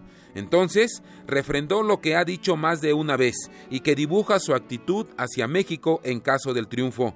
Primero, el elogio al presidente de México. Después, su promesa reiterada de que construirá una barda fronteriza. Quiero construir el muro, necesitamos el muro. La patrulla fronteriza, ICE, todos quieren el muro. Vamos a detener las drogas, vamos a asegurar la frontera. Uno de mis primeros actos va a ser que todos los malos, todos los capos de la droga tienen que salir del país. Hay muchos aquí, los vamos a sacar, vamos a asegurar la frontera. Y una vez que esté asegurada la frontera, vamos a tomar una determinación respecto al resto, pero vamos a sacarlos. Primero que nada, tuve una muy buena reunión con el presidente de México un hombre muy agradable. Vamos a, trabajar mucho mejor con México en nuestros tratados comerciales. Créanme, el Telcán que firmó su esposo es uno de los peores tratados que ha firmado cualquiera en cualquier momento. Hillary quería el muro. Hillary Clinton luchó en 2006 por el muro. Títere de Putin llamó Clinton al republicano. Este como en los dos debates anteriores, le llamó mentirosa y ahora mujer desagradable. Sobre las mujeres, Donald Trump aseguró que todo lo dicho es mentira y de inmediato cambió el tema. Donald cree que humillar a las mujeres lo hace ver a él más grande. Señor Trump, nadie respeta más a las mujeres que yo. Nadie. Nadie tiene más respeto por ellas. Silencio. Francamente, estos temas han sido ya desmitificados y yo quiero simplemente hablar de algo ligeramente diferente. Ella menciona esto, lo cual es ficción, todo es ficción. También reiteró que los dados están cargados a favor de Clinton. Renovó su acusación de que la elección está amañada y los medios tienen la culpa. Lo que he visto es muy malo. Primero que nada, los medios son tan deshonestos y tan corruptos y esto es, se ve muchísimo, muchísima payola en el New York Times y no les importa. Son tan deshonestos que están envenenando la mente de los votantes. Desafortunadamente para ellos, creo que los votantes están viendo la realidad. Lo van a ver, lo veremos el 8 de noviembre, pero creo que van a ver la, la realidad. Permíteme, Chris. Si ves tus, eh, tu registro electoral, vas a ver a miles de personas, millones de personas. Eso no lo digo yo, esto lo dicen informes formales y otros lugares. Millones de personas están registradas para votar y no deberían estar registradas para votar. Déjame decirte una cosa más. Hablé ya de los medios corruptos, de los millones de personas. Voy a decirte una cosa más. Ella no debería poder postularse. Ella es culpable de un delito muy grave. Ella no debería poder postularse. Y en ese sentido simplemente digo, que la elección está amañada, porque nunca debió habérsele permitido postularse para la presidencia. Clinton, plegada a la costumbre estadounidense y en mensaje de civilidad, dijo que aceptará el resultado de la elección. Incluso hubo un momento en el que él no ganó un Emmy por su programa tres años seguidos y comenzó a tuitear que los Emmys estaban amañados. Ese me lo merecía. Esta es la forma de pensar de Donald. Y resulta gracioso, pero al mismo tiempo resulta preocupante. Esa no es la forma en la que nuestra democracia funciona. Hemos existido durante 240 años, hemos tenido elecciones libres y justas, hemos aceptado los resultados incluso cuando no nos han gustado. Y eso es lo que se debe esperar de cualquiera que esté parado en un escenario de debate en una elección general. El presidente Obama dijo el otro día que cuando te estás quejando incluso antes de que termina, eso muestra que no eres apto para hacer este trabajo. Donald Trump solo alcanzó a decir que esperará a ver en qué número y en qué color caerá la elección. Prefirió no revelar todas sus cartas, levantó su juego y partió y no se comprometió. Para Radio UNAM, Rafael Arce Ruiz.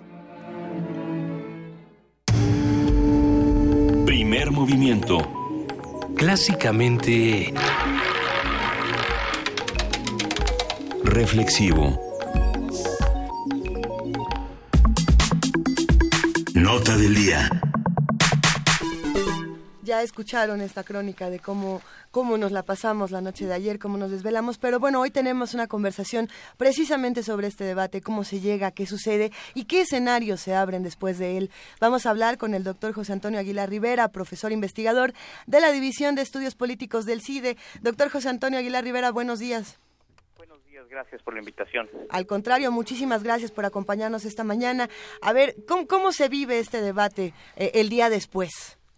Bueno, yo creo que hay dos elementos eh, muy notables, uno que nos atañe a nosotros los mexicanos y otro que les atañe a los norteamericanos y al mundo en general. El primero tiene que ver con la aparición del tema migratorio, eh, que se había tardado, pero que finalmente se presenta con claridad eh, acá. Y vemos ahí como eh, Donald Trump repite lo que ha dicho a lo largo de todos estos meses de, de pre-campaña y campaña y como Hillary Clinton hace un deslinde a favor de em, eh, regularizar la situación de muchos migrantes indocumentados. Así es.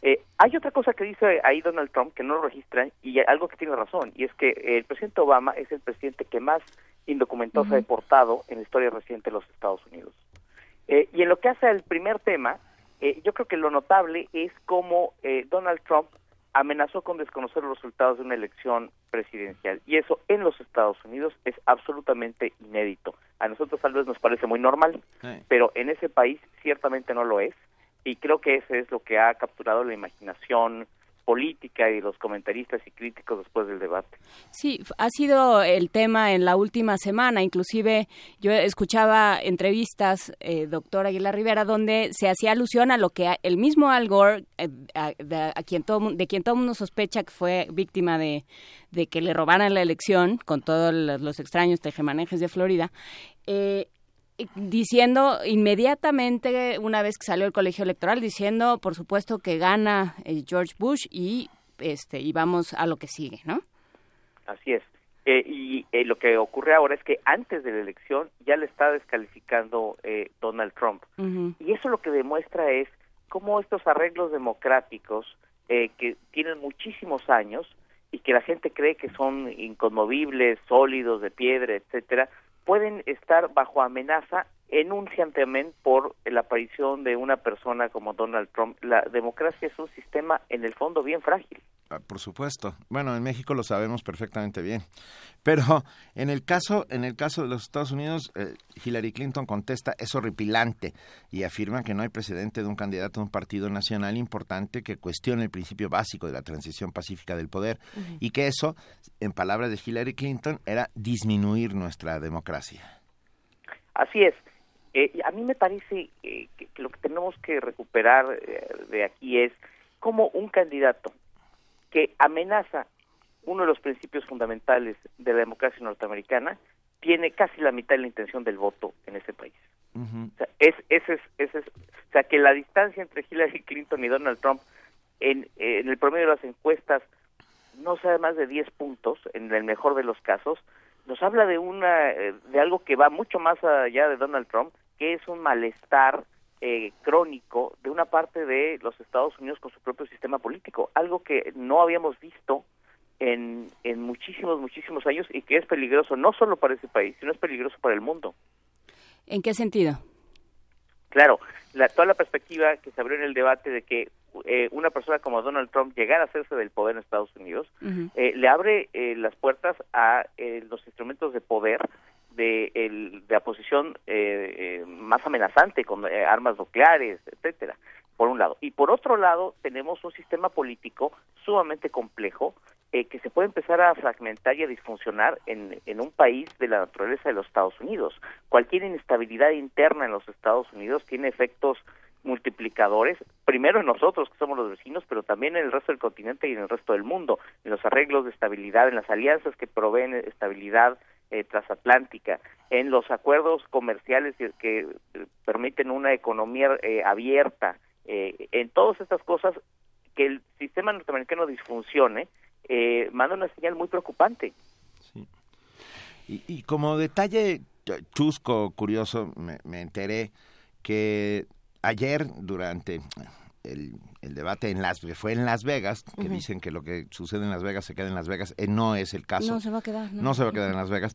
Pero poco antes del debate, decenas de camionetas de tacos habían rodeado el Hotel Trump de Las Vegas haciendo un muro. Con, este, me parece muy divertido. Haciendo un muro, pero no solo eso. Alguno de esos carros de tacos ofrecían el servicio de empadronamiento para esta elección. Porque esto es algo importante. Se necesita estar registrado para votar. No basta con tener tu credencial de elector como en nuestro país. una credencial de elector. Bueno, exacto. Necesitas empadronarte. Ah, ¿Tenemos alguna idea de cómo va ese empadronamiento? Sabemos el número potencial de electores que hayan ido hasta las casillas de empadronamiento. Y los que ya votaron, porque o los, es ah, claro, ya también han votado un montón. De, bueno, todos los que están en el extranjero, ¿no? Eh, es, muy, es muy difícil porque a los mexicanos nos llama mucho la atención. El sistema político norteamericano y en particular el sistema electoral está eh, muy descentralizado no solo a nivel de los estados, sino de los condados, en donde tienen procedimientos eh, muy distintos para hacer todos estos procesos. Entonces no hay nada parecido al INE, y eso nos llama la atención, ni siquiera a nivel estatal. Eh, de ahí que sea muy complicado saber cómo ocurren las elecciones, eh, juntar números, eso no es fácil. es, es, curioso, nosotros nos horrorizaríamos si tuviéramos el grado de descentralización y de variación, de diversidad de procedimientos que tienen los norteamericanos. Y eso existe básicamente porque a diferencia de nosotros, el tema electoral no ha sido eh, un elemento eh, de amenaza a la legitimidad del sistema político. Eso permite que sean, que tengan todos estos eh, arreglos locales, no estandarizados y demás. En un contexto en el cual hay dudas sobre la elección, esto puede ser muy preocupante, que fue exactamente lo que pasó, como bien se decía hace un momento, en Florida. En Florida el asunto era que como estaban diseñadas las boletas, y, eh, diseñadas en ese lugar en particular, ofrecían confusión sobre eh, por quién había votado el elector, eso fue lo que llegó a la Suprema Corte, porque no tienen un sistema eh, uniforme. Ahora, que empiece una campaña de suspicacia sobre los procedimientos electorales con un sistema tan descentralizado, tan basado en la confianza, en, en la sabiduría local, pues sí, sí podría resultar en un conflicto político muy serio. Por supuesto, porque ya se empieza a poner en duda qué pasa con las máquinas, porque no hay no hay papeles, no hay papelitos que este que, demuestren, ¿no? Todo es electrónico y entonces claro, todo es hackeable, ya todo el mundo está armando. y no es igual en todo el país ni las máquinas son iguales, ni, ni, ni las boletas, pantallas, etcétera, son iguales, son distintas. Pero ni siquiera existe la lógica de un hombre, un voto. Los caucus electorales es algo tan intrincado de, entender que nosotros, yo, por nosotros, por lo menos en esta mesa, lo vemos con bastante asombro. A pesar de. Sí. E, es una, ese es un resabio del siglo XVIII cuando se inventó ese sistema político en donde había elecciones indirectas. El colegio electoral era precisamente el mecanismo que se encontró, que se inventó a final del siglo XVIII eh, para filtrar de alguna manera la elección. Por eso la elección para presidente de los Estados Unidos no es directa, como en todas las otras democracias avanzadas del mundo. Y la pregunta es, ¿y por qué no cambiaron eso, que tiene más de 200 años? Pues no lo han cambiado a otra vez, porque ese asunto no les ha, no les ha explotado como a muchos otros países, entonces tienen que modernizar, repensar, sus tradiciones y sus procedimientos políticos. Ahora probablemente sí tengan que hacerlo. Pero tienes el caso del, del eh, de este candidato independiente, cuyo nombre otra vez se me fue a olvidar, que fue Evan McMullen. Muchas gracias, Evan McMullen, que dice, yo puedo ganar, yo puedo ganar porque qué tal que gano Utah, divido los votos y me dan a mí la presidencia. Hay nada más. Em, empiezan a hacer pues, todas, estas, todas, estas cosas que ocurren con el sistema indirecto eh, ocurren otra vez porque no ha habido la necesidad, o no han tenido los norteamericanos la necesidad de repensar eh, a sus elecciones eh, eh, fundacionales, originarias, sus procedimientos, pero que pueden ser, en el momento en el cual em, empieza a haber este tipo de problemas como el que anuncia Donald Trump, pues todo eso empieza a disfuncionar y a crear escenarios este, muy preocupantes. A ver, y, y doctor, yo, yo eh, plantearía un, una discusión más interesante, más allá de decir si Trump nos cae bien o mal, porque eso ya da igual, ¿no? porque además parece que no le importa mucho cómo nos caiga. Eh, ¿qué, ¿Qué temas sí trae? Porque Luisa tiene ahí un papelito donde escribió Mosul que, que agita, que agita vehementemente desde hace un rato. Este, está también el asunto de, por ejemplo, los mineros, por ejemplo, el carbón, todos estos obreros descontentos. ¿Qué temas sí Trump que, que podrían ser interesantes. Aunque los plantee mal, pero que ahí están. Bueno, el, el gran el gran tema ahí me parece es de, es de orden internacional y es si los Estados Unidos pueden seguir siendo el garante de estabilidad global. Y eso es a través de alianzas eh, como la OTAN, con la Organización del Tratado del Pacífico Norte, en donde los Estados Unidos asumen desde eh, después de la guerra, Segunda Guerra Mundial y en la Guerra Fría, un papel de garantes eh, de, como, como una superpotencia. Entonces, muchos de los equilibrios locales dependen de la certeza de que los Estados Unidos están dispuestos a desempeñar ese papel de superpotencia que claramente incluye pagar buena parte de la cuenta de, de, esta de esta póliza de garantía. Y, lo que ha hecho Trump es que ha puesto en duda la voluntad de los Estados Unidos para desempeñar ese papel. Eh, yo creo que eso es una cosa muy importante. Creo que hay un tema además de una ingenuidad en su concepción eh, geoestratégica de cómo está distribuido el poder en el mundo, eh, todo el tema con Rusia que, eh, que se trivializa sobre si es eh, si, si dice Hillary que si va a ser un títere de Putin, etcétera. Ahí lo ahí lo que tenemos es una una duda sobre si los Estados Unidos van a proveer la estabilidad hegemónica que han hecho durante décadas y décadas. A ver, pero ahí, ahí sí había una parte interesante y precisamente, a ver, yo agitaba mi papelito de, de Mosul, doctor, precisamente porque en ese momento de la discusión, que era eh, más o menos eh, ahora México anda a haber sido las nueve y cuarto de la noche, que fue como un momento bastante tenso en el debate. En el debate muy desagradable. Muy desagradable, pero bueno, eh, nosotros hablábamos en la mañana en el programa con Moisés Garduño y él lo que nos dijo es posiblemente la estrategia estadounidense con el tema Siria, con el tema Mosul, con el tema Irak, va a ser que eh, Estados Unidos está planteando sacar a ISIS de Mosul aventarlo a Siria para que ellos no ah, prácticamente no, no metan las manos y quien tenga que, enfrentarse exactamente quien se aviente la bronca sería sería Putin y sería Rusia.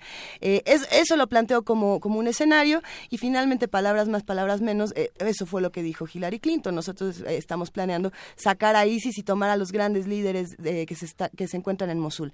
Y la respuesta de Donald Trump que a mí me pareció más allá de si, si, este sujeto me produce escosor o no me parece muy interesante lo que dijo y era anunciar tres meses antes una estrategia como esta, lo único que está haciendo es un, un, éxodo no solamente de los civiles, sino también de, de, los líderes y de las personas que podrían estar ocultas en, en Mosul. Por tanto, esta es una ofensiva más donde lo único que va a haber es pérdidas humanitarias. ¿no? Y a mí eso me pareció eh, algo que, por ejemplo, aquí en México aplica con, si le decimos a Duarte 20 veces que vamos por él, pues se va a fugar, ¿no? Y, y, y sí, plantea estas discusiones que más allá de si nos agrada el sujeto o no, eh, tiene, tiene un, un, punto ahí que me pareció discutible. ¿Tú qué opinas? Bueno, yo creo que es, es, debatible. A ver, el, tema de los líderes eh, de, de ISIS, es, esas, esas no son operaciones eh, como de la policía eh, que va a ir a buscar a un fugitivo que está en un lugar. Las operaciones contra los líderes de estas organizaciones han sido a través de ataques con drones, este, provistos por inteligencia. Entonces, eso ocurre en Mosul y en cualquier lado. y los propios líderes lo saben. Entonces, en realidad estos no estaban seguros ni antes, ni están ahora, ni estarán después, porque no es a través de una operación militar eh, regular, con tropas regulares, eh, que esto se logra, sino es a través de estos ataques eh, de eh, semiquirúrgicos, supuestamente quirúrgicos, con drones. Entonces yo creo que eh, en ese sentido, eh, sobre los líderes no tiene mucho fundamento la, la, crítica de Donald Trump. Ahora, el, el, tema de anunciar movidas o movimientos militares estratégicos con anticipación, creo que tiene un, un, un doble juego, es decir, lo que está haciendo los Estados Unidos es mandar una señal de voluntad de decir vamos a movernos eh, en, en esta dirección. Sí, ciertamente eso produce movimientos de personas, etcétera, pero pero tiene una intención eh, preventiva, es de manifestar la intención, de señalar, de mandar la señal de, eh, de voluntad política de actuar. Yo creo que eso es lo que, eh, eh, de, eso se trata la política norteamericana estratégica en esa región. Y lo de los líderes, pues los líderes saben que en cualquier momento pueden ser tocados por los ataques con drones y por eso están moviendo. Entonces, en ese sentido no, no, no me parece tan importante. Ok, pues eso es, eso es bueno saberlo. Es bueno replantear estos escenarios para que no nos quedemos entonces con falsos debates y, y busquemos eh, los verdaderos debates dentro de este debate, doctor. ¿Con qué reflexión nos podemos quedar? Bueno, yo creo que el, este último eh, debate tiene, tiene esa nota muy preocupante sobre la voluntad de, Donald Trump de desconocer los resultados de la elección que ya se ve que no le van a ser favorables. Eh, y nosotros sabemos qué pasa cuando eso ocurre en nuestro país. Eh, y es una cosa que ojalá los norteamericanos no tengan no tengan que vivir. Eh, yo creo que lo voy a decir una cosa medio extraña, pero lo menos preocupante del fenómeno Donald Trump es Donald Trump. Lo más preocupante de lo que hemos visto acá son los millones de norteamericanos que están dispuestos a alinearse en una causa antisistémica, que yo creo que va siendo eso, vamos a ver cómo termina, pero ya anunció ahí una, una posible salida antisistémica, eh, racista, eh, eh, violenta. Yo creo que esos millones de norteamericanos son los que deberían de preocuparnos. yo estoy completamente de acuerdo, tiene, tiene una, un gran trasfondo de verdad y, y es ahí donde en, el, en los Estados Unidos profundos, ¿no? Donde está el verdadero problema. Y en los superficiales. Y, además de una dimensión enorme, y que corta a lo largo de ese país este, por muchos lados. Venga, pues muchísimas gracias, doctor José Antonio Aguilar Rivera, profesor investigador de la División de Estudios Políticos del CIDE. Estaremos muy pendientes de lo que pase en los próximos días, las reacciones, eh, las posibilidades que no pintan bien. Y por favor, podemos volver a hablar con usted muy pronto. Por supuesto, muchas gracias por la invitación en estas tres ocasiones. Venga, muchas gracias. Que sean muchas más. Gracias. Primer movimiento. Clásicamente... Diverso. Son las Seguimos discutiendo aquí. Estaba Luisa diciendo su última parte de su impeachment. no, Se estaba dirigiendo al honorable Congreso de la Unión, pero no lo estaban oyendo. ¿Cómo, ¿Cómo erradicar los discursos de odio y de cómo muchos de nosotros no podemos estar en favor de ninguna manifestación, ni acto de violencia, ni guerra? Y, bueno, todo esto lo vamos a seguir discutiendo. Y se puede hacer a través de la lectura y la escritura. Porque leer es resistir. Como leer, leer es resistir. Y por lo tanto, nos da un enorme placer recibir a Anel Pérez, secretaria técnica de vinculación de la Coordinación de Difusión Cultural de la UNAM. Hola, Nel. Hola, ¿cómo, están? Luisa Benito, Juana, ¿cómo andan? Muy bien, Hola. ¿tú? Hola, Nel. ¿Cómo andan? Los extraño ya. Te extrañamos. A ver, pero ya no te vamos a extrañar tanto porque nos vamos a ver muy pronto. Así es. Cuéntanos en dónde. Les, quiero platicar. Eh, ayer, como ustedes lo dijeron y, y como todo mundo supimos, fue el Día Internacional de la Lucha contra el Cáncer de Mama. Y ¿Qué tiene que ver eso con cultura? ¿Qué tiene que ver eso con las artes? ¿Eso por qué sería un discurso solamente médico o psicológico? ¿Y qué, cómo entendemos una sociedad que tiene un día específico para hablar de una enfermedad específica, pero que además tiene un icono, este moñito rosa, ¿no? Para hablar específicamente de esa enfermedad, entre muchísimas otras que también podrían tener ese moñito o que también podrían tener todo lo que se hace en torno al cáncer de mama. Y un poco aquí lo que queremos es comentar que Cultura UNAM, junto con otras áreas de la universidad, en este caso con la Dirección General de Atención a la Comunidad Universitaria, hemos hecho esfuerzos, y con eh, Deporte UNAM, hemos hecho esfuerzos para poder entender eso que Susan Sontag llamaba la enfermedad como metáfora, que quiere decir todo lo que hacemos culturalmente a propósito de una enfermedad. Y en ese tema, el cáncer de mama, sin duda, tiene una serie de reflexiones interesantísimas por hacer. El cáncer de mama no es el único cáncer que mata a mujeres, de hecho compite anualmente y, siempre está como disparándose con el, con el cervicouterino. Sin embargo, este segundo no tiene ni una iconografía, ni campañas deportivas, ni financieras, ni todo esta parafernalia que hay alrededor del cáncer de mama. ¿Por qué lo hay? ¿Ustedes se han preguntado? O sea, ¿por qué hay campañas empresariales, estadios completos con basquetbolistas, boxeadores, jugadores de americano, de soccer que juegan con balones rosas, eventos deportivos como carreras de abón, como carreras de natación, de ciclismo, eh, campañas bancarias. ¿Por qué todo a propósito de una enfermedad específica? ¿Qué tiene el cáncer de mama que no tienen todas las otras? Yo tengo una sensación, y a ver, la suelto así de golpe y porrazo, Anel, que, que tiene que ver con la información que es que es un cáncer que es prevenible y curable 100%, no como otras enfermedades. bueno, esto quiere decir, lo que mata más es la desinformación que el propio cáncer. Exactamente, o sea, el, el, el cáncer, hay cánceres que por mucho que hagamos eh, campañas de prevención, no van a tener un, un resultado tan positivo como el 90% de las posibilidades de curación que tiene una detección temprana del cáncer de mama. ¿Qué tiene que ver la cultura con eso? Tiene que ver muchísimo y me encanta hacer esta reflexión a propósito de casi todo lo que pasa por el terreno médico, político, contextual, pasa también por las artes, sin duda. Entonces tenemos un montón de películas y toda una este cine documental y de ficción a propósito del cáncer de mama. Están todos los trabajos fotográficos de Joe Spence, por ejemplo, entre otras muchísimas campañas fotográficas de cáncer de mama.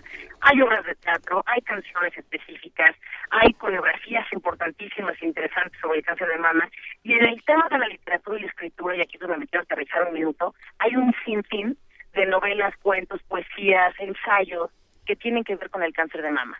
Y creo, Benito, que sí, tienes razón, tiene que ver con la detección temprana, pero creo que también tiene que ver con eh, específicamente el cuerpo femenino y los senos y su lugar especial en el cuerpo femenino. Mm. Y en el cuerpo social es una enfermedad que ataca un orden familiar, un orden social y que, como dice este maravilloso libro Debajo de mi piel de Mónica Soto, se tiene que hacer un reordenamiento completo de una familia que se queda con una mamá o enferma o en quimioterapia o que en el peor de los casos desaparece. ¿no? Eh. Entonces, en ese sentido, eh, Descarga Cultura está ahorita este cuento que se llama eh, Palabras de una fábula, donde Margot Glantz va narrando punto por punto todo lo que pasa por su mente el día que se va a hacer una mastografía. Y ahí está este, este taller de escritura liberal, como ustedes, lo digo, de liberación, como ustedes lo dijeron hace un momento con Nuria Gómez, que se llama Se nos hace, para poder liberar un poco estas sensaciones en relación al cuerpo femenino y sus propios senos. Claro. Me, les interrumpí. No, no, no, claro, claro. Dijimos claro los dos simultáneamente. no, es que sucede que nos identificamos muchísimo con este tema, Nelly, y, y, nos emociona mucho que hay un espacio donde esto se pueda desarrollar. Así es, bueno, pues este este taller eh, yo creo que promete muchísimo. Es un taller que, que ya hemos hecho en, tercer, en tres años. El primero lo dio Mónica Lavín y los resultados son impresionantes porque pocas veces tenemos la oportunidad de reflexionar bueno sí mis senos mis pechos los cuido eh, yendo una este a los cuestiones médicas pero y qué significan qué significan para el resto de mi familia, qué significa mi salud para el resto de mi familia, de mi sociedad. Entonces, bueno, en ese sentido nos, nos emocionó mucho que en este concurso que se llama Yo me cuido y tú, que hacemos con Degaku, eh, la ganadora fue justamente de la Facultad de Filosofía y Letras, la facultad, me pongo de pie, y este mm. con un cartel muy bonito que se llama Existen bolas que no son tan divertidas entre otras muchas eh, entidades participantes como la FAD, la CES Aragón, Acatlán, el Universum, el posgrado de bioética también mandó carteles que ganaron, ¿no? Y este y nos parece que es un ejercicio importantísimo hablar desde la cultura y desde las artes a propósito del cáncer de mama. Nos encanta, querida Anel, nos entusiasma y sin duda creo que es algo a lo que todos debemos sumarnos porque es una reflexión que nos ponen, eh, que, nos debemos poner todos de vez en cuando y es eh, qué tanto nos pertenece nuestro, nuestro propio cuerpo y qué tanto nosotros le, pertenecemos a, distintos factores que se van apropiando de, esta identidad que, existe en nuestra piel. Creo que, creo que es algo que vamos a tener que discutir semana, en semanas siguientes, que nos cuenten cómo es el resultado eh, de todo lo que están haciendo desde, desde Universo de letras desde coordinación de, difusión cultural y con y en colaboración con la de Gaku. sí, yo creo que es un es un es un proyecto muy interesante que nos trata de recordar uno que la enfermedad siempre es una metáfora y siempre es una construcción social o no siempre y ese es un punto de reflexión. Dos, ¿por qué el cáncer de mama de veras tiene este lugar tan protagónico en relación con todas las otras enfermedades que también podríamos hacer mucho a propósito de ellas, ¿no? El cervicouterino, o sea, pues, ¿por qué no hay toda una campaña a propósito de hace un Papa Nicolau? Y sí de la mastografía, ¿no? Entonces, bueno, ese es un tema. Y el tercero es todo lo que implica las mujeres empoderadas a propósito del moño rosa. O sea, sin duda creo que tiene que ver con un reordenamiento social, donde las mujeres tienen algo que decir de sí mismas, de su cuerpo y específicamente de sus pechos. Venga, pues estaremos, seguimos aquí, estos micrófonos están abiertos, lo sabes perfectamente bien, Anel, para seguir hablando del tema y seguir anunciando. Una cosita que quisiera agregar rapidísimo. Eso. Todos tenemos compañeras queridísimas, amigas, adorables, familiares que han tenido esta enfermedad. No conozco a nadie que no tenga por lo menos un vínculo con el cáncer de mama. Así que si la, si la cuestión es detectar a tiempo, pues entremos a detectar a tiempo y les recuerdo que está abiertas las becas para el taller de ensayo de Luis Paniagua, que no va específicamente con este tema, pero que es justamente lo que hizo Susan Sontag con la enfermedad. Un ensayo literario, un género que pocas veces se empuja y que Universo de Letras trata de, abordar ahora con este maravilloso eh, taller de ensayo literario con Luis Paniagua todos los viernes de 10 a 2. Mil gracias, querida Anel. Te mandamos un gran abrazo. Abrazos a ustedes. Gracias. Gracias. Chao. Primer movimiento. Clásicamente... Universitario. Estamos de regreso y ya tenemos en la línea a la doctora Galia Cosi, socióloga, colaboradora del Programa Universitario de Estudios de Género. Muy buenos días, doctora Cosi. Gracias por estar con nosotros. Hola, buenos días. Ojalá fuera doctora, licenciada Ah. todavía. Bueno, Pero muchas gracias. Eh, Estamos muy interesados en lo que vamos a charlar el día de hoy, Galia. A, a ver, votar y ser votadas, la participación política de las mujeres. ¿Desde dónde podemos abordar esto en tiempos como, como los que estamos viviendo últimamente? Pues justamente la idea de abordar esto hoy es, bueno, porque el lunes se conmemoró el 63 aniversario Sí. del sufragio femenino en México y porque también de alguna manera relacionarlo con que el día de ayer hubo un paro nacional feminista He ahí. En México, en Argentina y bueno, en algunos otros países de América Latina por la cantidad de feminicidios, ¿no? Que ha habido en estos últimos años. Entonces, bueno, justamente el aniversario número 63 del derecho de las mujeres mexicanas a votar y a ser votadas que celebramos este lunes es un pretexto perfecto para hablar sobre la desigualdad social y política que vivimos las mujeres en el contexto actual, ¿no?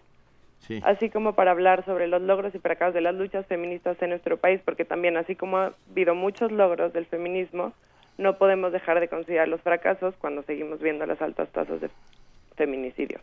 Entonces, bueno, después de una larga batalla, el 17 de octubre del 53, las me- mujeres mexicanas lograron modificar el artículo 34 constitucional para ser consideradas como ciudadanas. Y cada año que se conmemora este día parecía que el objetivo se ha cumplido, las mujeres ya podemos votar y en el papel y en la teoría también ya podemos ser votadas. Y esto debería reflejarse en mejores condiciones de vida para las mujeres, es decir, en cuestiones como mayor seguridad, en mayores oportunidades en el ámbito laboral y político, en la observancia de nuestros derechos, en el respeto a nuestras vidas en el espacio público y privado y en el respeto a nuestra plena ciudadanía. Sin embargo, la situación en nuestro país y en otras naciones nos obliga a poner mucha atención en que a pesar de que las mujeres podemos ir a las urnas, como cada seis años y bueno, cada vez que haya elecciones, elegir a nuestros representantes, seguimos sin ser votadas en igualdad de circunstancias que los hombres y aún más alarmante, y es algo que nos recuerda el día de ayer que hubo paro nacional, seguimos siendo violentadas por nuestra condición de género. Actualmente, o sea, el contexto actual político en México es que tenemos 42% de diputadas y 37% de senadoras y ya hay siete congresos paritarios, ¿no? Una que ha tenido una integración paritaria. Pero desde el 53 hasta el día de hoy también hay cifras no tan alentadoras, que son que solo siete mujeres en México han ocupado el cargo de gobernadora, solo cinco se han postulado como candidatos a la presidencia y actualmente las mujeres presiden solo el 13.8% de los ayuntamientos y aún hay comunidades donde las mujeres no las dejan participar políticamente ni postularse para cargos públicos.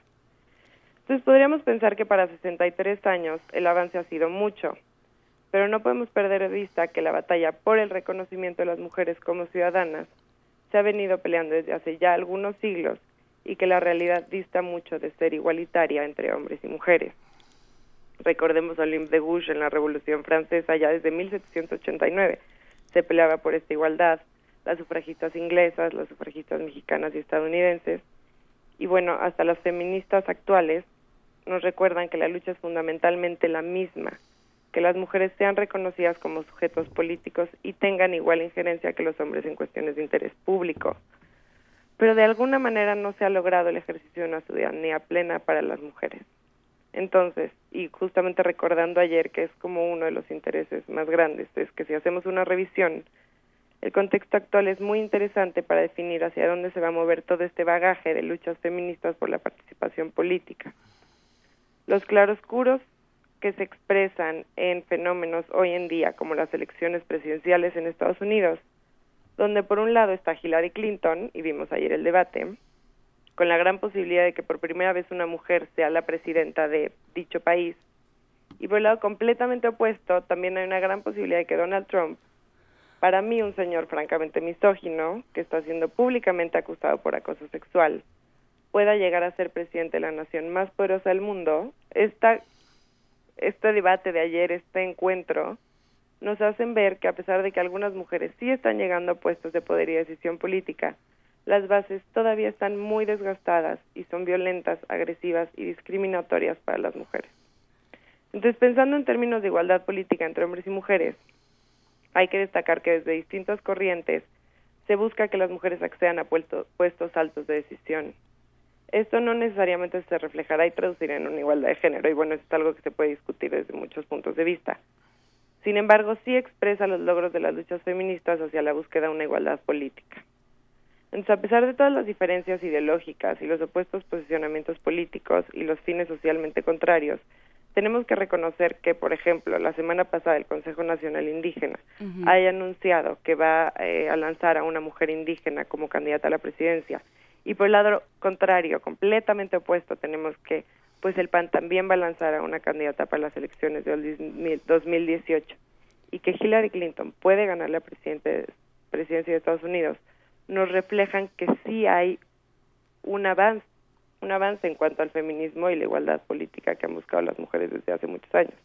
Por supuesto que lo hay, eh, Galia Cosi, y eh, habrá que habrá que seguir insistiendo para que no se pierda y si te parece seguiremos hablando de este tema con las cosas que se vayan planteando en, en, programas futuros. ¿Te parece bien? Sí, sí, sí, claro que sí. Nada más destacar que justamente los lugares que hemos ganado las mujeres se vieron ayer reflejados en el paro donde las mujeres salieron a las calles para dejar de ser violentas.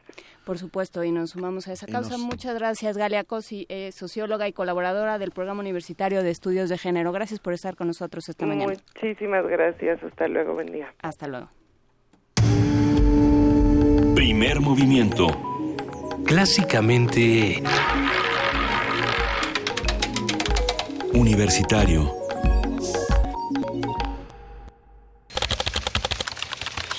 informativo. La UNAM. Por contar con infraestructura y prácticas de consumo amigables con el medio ambiente, la UNAM otorgó el distintivo ambiental UNAM 2016-2019, nivel oro, al Instituto de Información Estadística y Geográfica del Estado de Jalisco. El rector Enrique Grague señaló que educar en la sustentabilidad es uno de los cuatro ejes que la UNESCO destaca como pilares de la formación de los actuales ciudadanos del mundo. Si uno revisa las nuevas recomendaciones sobre la educación que hizo la UNESCO este año, tiene cuatro ejes primordiales. Formar gente competente, educarlos, sobre todo para que aprendan a seguir aprendiendo. En un segundo eje, que eso se liga mucho a las tecnologías de la información. Fortalecer en todos los estudios las humanidades para poder ser más tolerantes y diversos. Y el cuarto eje que recomienda la UNESCO es educarlos en la sustentabilidad para hacer este mundo sustentable. La UNAM realizará la cuarta fiesta de las ciencias y las humanidades, la cual se llevará a cabo los próximos 21 y 22 de octubre en distintas sedes de nuestra universidad. En el evento que tiene como objetivo acercar el conocimiento a la sociedad, participarán 498 investigadores. La generación del milenio está desencantada de la política y no tiene mucho interés en participar en procesos electorales, por lo que es fundamental incorporarlos en el fortalecimiento de la democracia, señaló María Marván Laborde, académica del Instituto de Investigaciones Jurídicas de la UNAM. Nacional. Areli Gómez, Procuradora General de la República, informó que el Ministerio Público Federal está por ubicar a dos presuntos implicados en las acciones en contra de los 43 normalistas de Ayotzinapa. Miguel Ángel Osorio Chong, secretario de Gobernación, aseguró que la estrategia de seguridad que se implementó en Guerrero ha permitido bajar los índices de violencia. Prácticamente todos los delitos se han reducido aquí en el estado de Guerrero.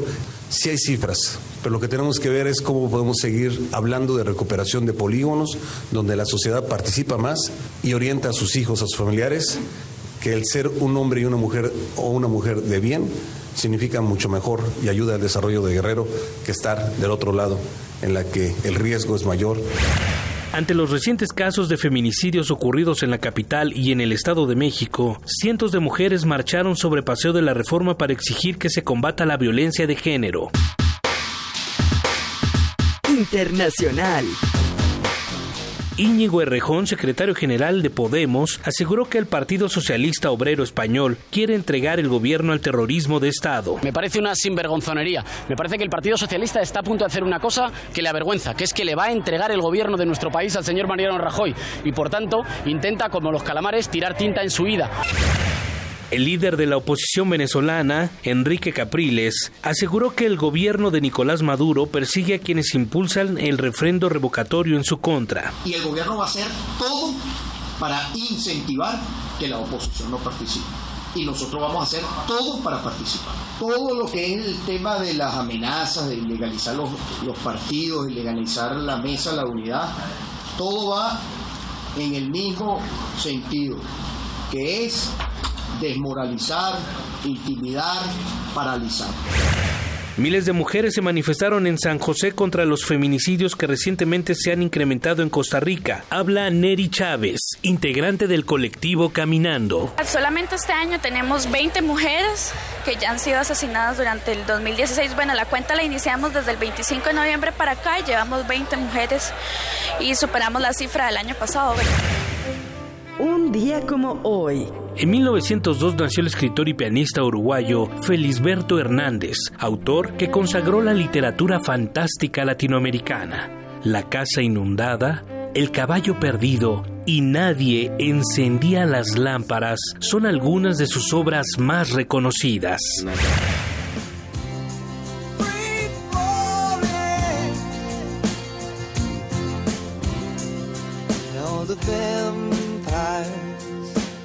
1950 nació el músico y compositor estadounidense Tom Petty, quien en 2002 ingresó al Salón de la Fama del Rock and Roll. En la década de los 80 fundó la banda Traveling Wilburys junto a George Harrison, Jeff Lynne, Roy Orbison y Bob Dylan.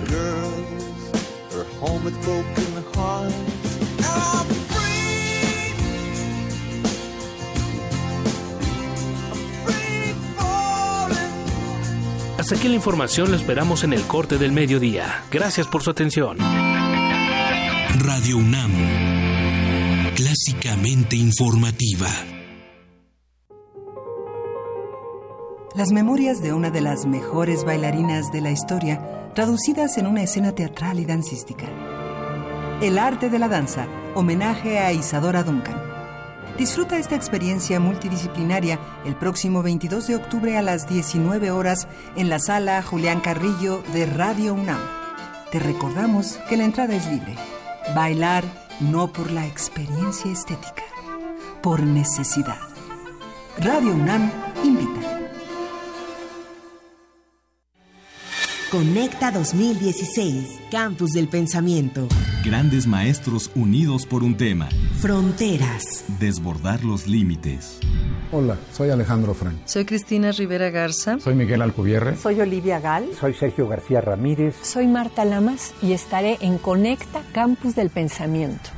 Jueves 27 de octubre. Sala Miguel Covarrubias del Centro Cultural Universitario. A partir de las 18 horas. Entrada libre. Cupo limitado. Inscríbete en www.conecta.unam.mx. Invita la Coordinación de Difusión Cultural de la UNAM. El Tribunal Electoral del Distrito Federal te garantiza, entre otros derechos, votar y ser votado, asociarme libre e individualmente, ejercer mi participación como ciudadano. Para ello, el TEDF resuelve las controversias que plantean ciudadanos, candidatos independientes, partidos y asociaciones políticas, entre otros. Como ves, es una función que el TEDF realiza de manera permanente y para todos. Tribunal Electoral del Distrito Federal por la defensa de tus derechos político-electorales. Nosotros ponemos los experimentos, el rally científico, la música y a los investigadores. Tú solo trae a tus amigos. Cuarta Fiesta de las Ciencias y Humanidades, 21 y 22 de octubre. Síguenos en Facebook y Twitter como DGDC UNAM y en dgdc.unam.mx diagonal la fiesta. ¿Necesitas difundir tus proyectos? ¿No sabes cómo aprovechar la web?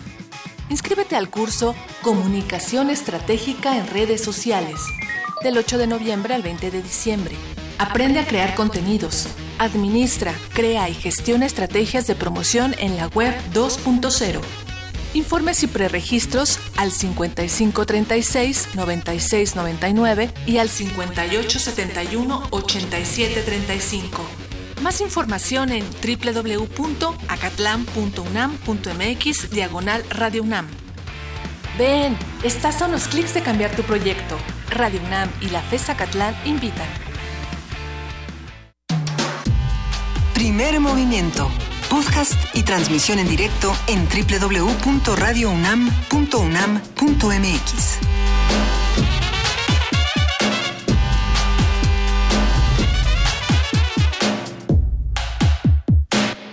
Y al arrancar a las 9 de la mañana con 9 minutos en esta tercera hora de primer movimiento, no nos queda más que regalar boletos, queridos amigos.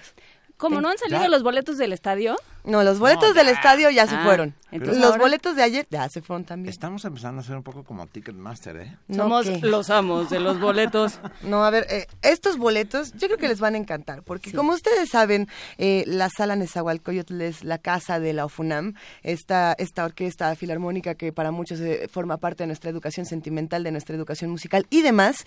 Y bueno, en esta tercera temporada 2016, el programa 2 se presenta el sábado y el domingo. Hay boletos, hay boletos dobles. Eh, a ver, vamos a ver. Se, se van boletos para el sábado 22 de octubre, para este sábado, y boletos para el domingo 23. Estos boletos, si no me equivoco, se nos van a ir por estos boletos, se nos van por teléfono. Llámenos al 55 36 43 39. Salude a Miguel y a Alejandro Maza. Que son unos sujetos increíbles que hacen que, que, que, la comunicación con los radioescuchas sea efectiva, eficaz. Así que llámenos, llévense sus boletos para la FUNAM y nosotros seguimos aquí en primer movimiento dando muchísimo de qué hablar.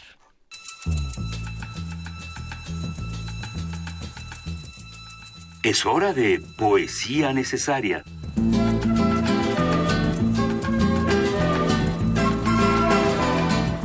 Ya llegó el momento de poesía necesaria, querida Juana Inés de esa. Ayer te tocaba y no estabas, pero hoy te toca y es maravilloso. Hoy me toca a mí y, justamente después de esta conversación con Nuria Gómez sobre talleres literarios, pensé en una, en una tallerista, en alguien que asistía a talleres y que luego daba talleres, que es Blanca Luz Pulido, y que es no solo una gran tallerista y una generosa maestra, sino una gran poeta. Y, eh, y me encontré de ella este poema que habla de muchas cosas. Se llama Hoy que es martes, y entonces cuando se lo dije a Vania le puso a temblar el ojo y me dijo, pero es que hoy no es martes, ¿cómo lo vas a leer? pero habla del generoso jueves. Y en este en esta estación yo creo que en este programa sobre todo yo creo que los jueves son particularmente generosos. Está entrando en, a esta cabina eh, Alberto Betancourt, quien es parte de nuestro generoso jueves y es buena parte de las razones por las que este, estos jueves son generosos. Así es que vamos a hablar de hoy que es martes, pero es jueves. Hace dos días era domingo, y aún siento su aguda luz inabarcable. En todos los domingos, además, acecha el lunes. Salto al jueves, al generoso jueves que atesora el eco del sábado futuro. Los sábados, tierra conquistada. Entre unos y otros, el venturoso viernes es la ocasión propicia, semilla del azar. Del miércoles no sé, día incierto en que nada persevera. Por eso me quedo con el martes, por su lejana profecía de guerra, porque le da la espalda tenaz a cada lunes, porque es compañero discreto de los jueves, y tal vez porque hoy amaneció martes, y me gustó su acento y su estatura, y decido que el martes se eternice, me asombre y me divierta, y en su secreto orgullo devore a todos los días del calendario. Primer movimiento. Clásicamente... Reflexivo. La mesa del día. Ya son las 9 de la mañana con 13 minutos de este jueves que podría generoso ser jueves. que, generoso jueves que podría ser martes. Pero también recuerden que César Vallejo hablaba de los jueves mucho. ¿Y qué ¿eh? decía de los jueves? Me moriré en París con aguacero, un jueves del cual ya tengo el recuerdo. Ah, Ay, pero es que es César Vallejo. César Vallejo es, duro, pero es... Me, quedo con el generoso jueves, hoy. Mañana a lo mejor con César Vallejo. O el otro jueves. venga. Órale, ese es un buen... Mm. a quien le toque. Oh, perdón, el hombre que fue jueves de Chesterton también es una... O sea, el jueves tiene mucho. Y los jueves, como tienen mucho, son esos días donde suceden los, por mundos los mundos posibles. Y por ello está con nosotros el doctor Alberto Betancourt doctor en Historia, profesor de la Facultad de Filosofía y Letras de la UNAM, coordinador del Observatorio G20 de la misma facultad y usufructuario de este espacio que generosamente nos brinda su tiempo para hablarnos de esas enormes posibilidades que tiene el mundo y la sociedad en nuestros días. Querido Alberto, bienvenido. Hoy es jueves, queridos amigos, qué gusto encontrarnos. La verdad es que se levanta uno con entusiasmo sabiendo que va a pasar un encuentro propiciatorio como ocurre siempre en esta cabina y con todos nuestros amigos que nos hacen favor de escucharnos. Yo les propuse que habláramos el día de hoy de Darío Fo como juglar, que, bueno, de Darío Fo que plantea una idea muy interesante, que el juglar hipnotiza si enfrenta a los varones, si se enfrenta a los señores. El 5 de septiembre de 2016, el gobierno turco prohibió dos obras de Darío Fo, no tengo, no pago, y la muerte accidental de un anarquista. Porque a criterio de Recep Tayyip Erdogan, por cierto, tuve oportunidad de verlo durante la cumbre del G20, es un hombre salido de los sepulcros, no se la vio muy cerca, eh, iba acompañado de todo un séquito, fue muy impresionante para mí ver a un personaje tan, pues diría yo, Contradictorio. Contradictorio, contradictorio, que está jugando un papel que en buena medida amenaza la paz en esa región. Pero fue interesante verlo y también descubrió una cosa. Bueno, pues su gobierno consideró que las obras de Darío Fo no contribuyen a fomentar una actitud nacionalista y las prohibió. Estoy hablando del 5 de septiembre de 2016, eh, cuando Luca Fazio, del diario Il Manifesto, le preguntó a Darío Fo quien por cierto fue hijo de un ferrocarrilero que por su trabajo era un trotamundos, ella le preguntó qué opinaba al respecto de la prohibición y él dijo, cuando un gobierno ataca la cultura es porque es débil. A mí me gustó mucho la declaración de Darío Fo. El pasado 14 de octubre Alejandra Ortiz publicó en su crónica del sepelio de Fo que a pesar de la fuerte lluvia de las calles de Milán, a pesar de la fuerte lluvia, las calles de Milán se saturaron de personas que querían despedirlo. En Milán, durante el sepelio laico cuyo guion dramatúrgico fue escrito por el propio Darío Fo, la lluvia pareció un gesto de simpatía cósmica, con el dolor de las miles de personas que le gritaban al pasar Darío, Darío, mientras avanzaba el, el cortejo del dramaturgo italiano más representado en el mundo. Su amigo Carlín Petrini, fundador del Slow Foods, del cual me imagino que todos somos seguidores, le llamó el Molière del tercer milenio. Una banda de tubas generó una atmósfera partisana al acompañar el cortejo entonando Bella Chao. Nadie sabe en cuántos lugares de la tierra se ha representado la muerte accidental de un anarquista. Y yo quería aquí rendir un homenaje a Fo, a alguien que podemos, es, es de esos grandes autores cuyo cuya manera de, hablar, de escribir, hacen que uno lo sienta muy cercano, como si fuera un amigo de la familia. Darío Fo rescató una pieza venida de Oriente, de la que existen versiones escritas sicilianas, Luisa, que datan del año 1200. El autor de Misterio Bufo afirma que encontró una versión más reciente de ese texto en algún territorio del norte, de entre Brescia y Cremona, en la biblioteca de Ragusa. El dramaturgo laureado con el Nobel rescató la pieza y la tradujo al italiano. Dice más o menos así, la voy a citar y parafrasear, pero no voy a indicar en qué momento hago una cosa y otra. Oh, gentes, acudid, aquí está el juglar. Muevo la lengua como un cuchillo, pero no he nacido juglar. Estaba triste, no tenía tierra, tenía que trabajar para otro. Voy a contarles mi historia. Mis hijos tenían hambre. Me subí al monte, monte de piedra. Nadie lo trabajaba porque decían que ahí no se daba nada. Pero me atreví a sembrarlo y arañé la tierra con mis uñas y sembré. Mi mujer es dulce, es blanca, tiene dos pechos redondos y el caminar suave. Parece una becerra cuando se mueve. Con la ayuda de mi amor, mi parcela dio de todo.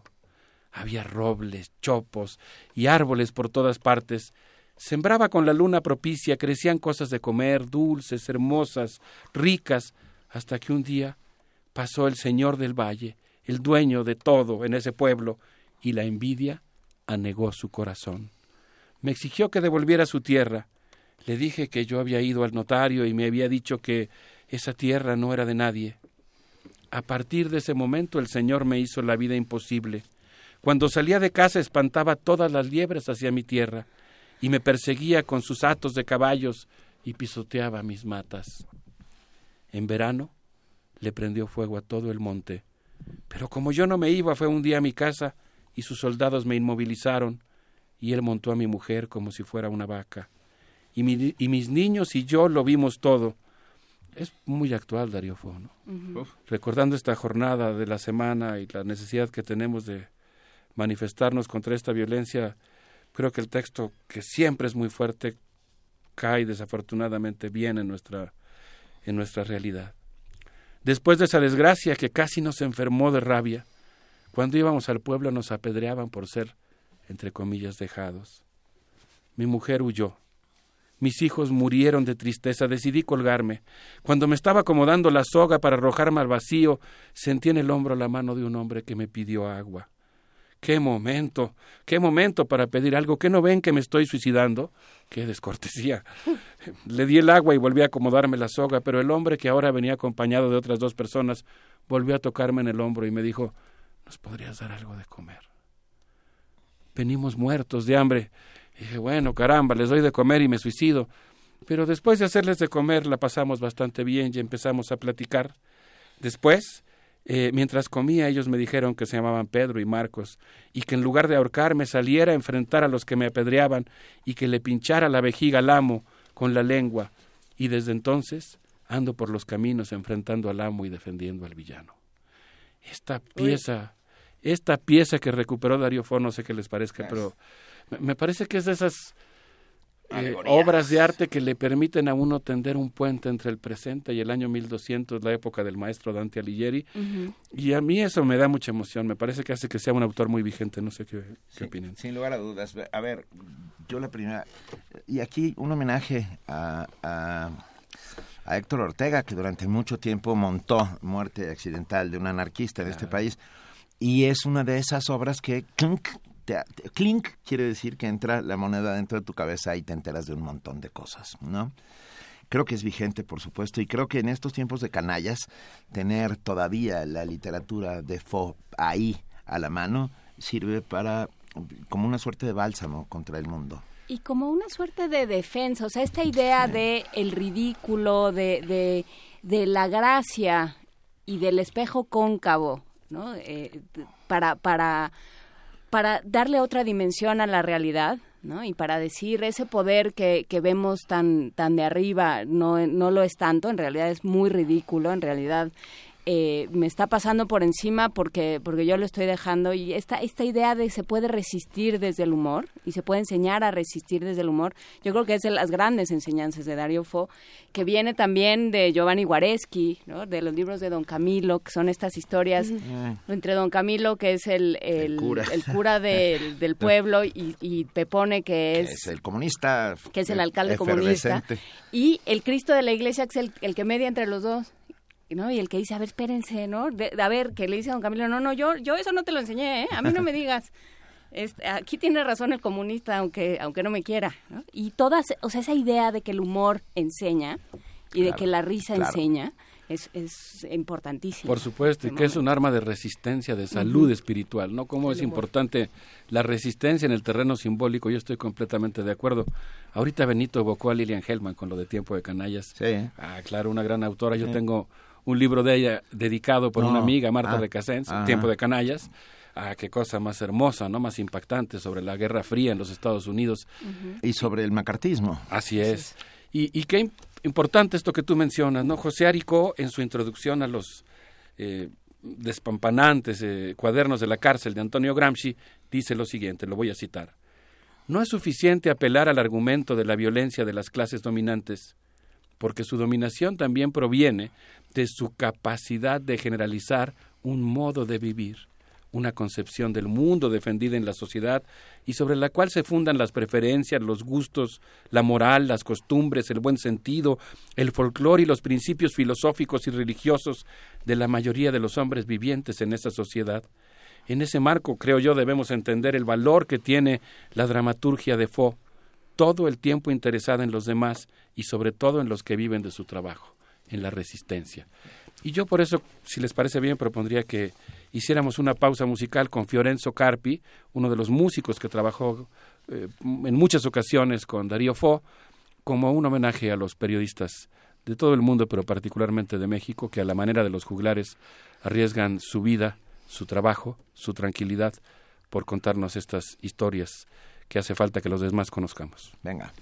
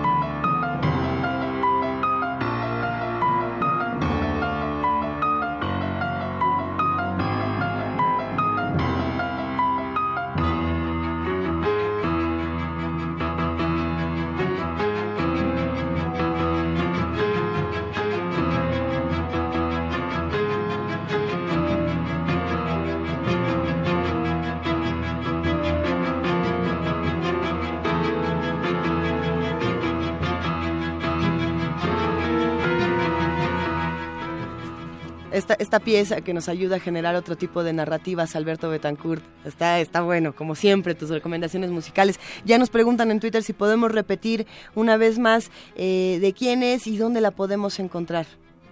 Ah, esta, esta, pieza que escuchamos en este momento. Es eh, de Fiorenzo Carpi y se llama Secuencia Dramática. Viene en un disco que se llama Abisinia.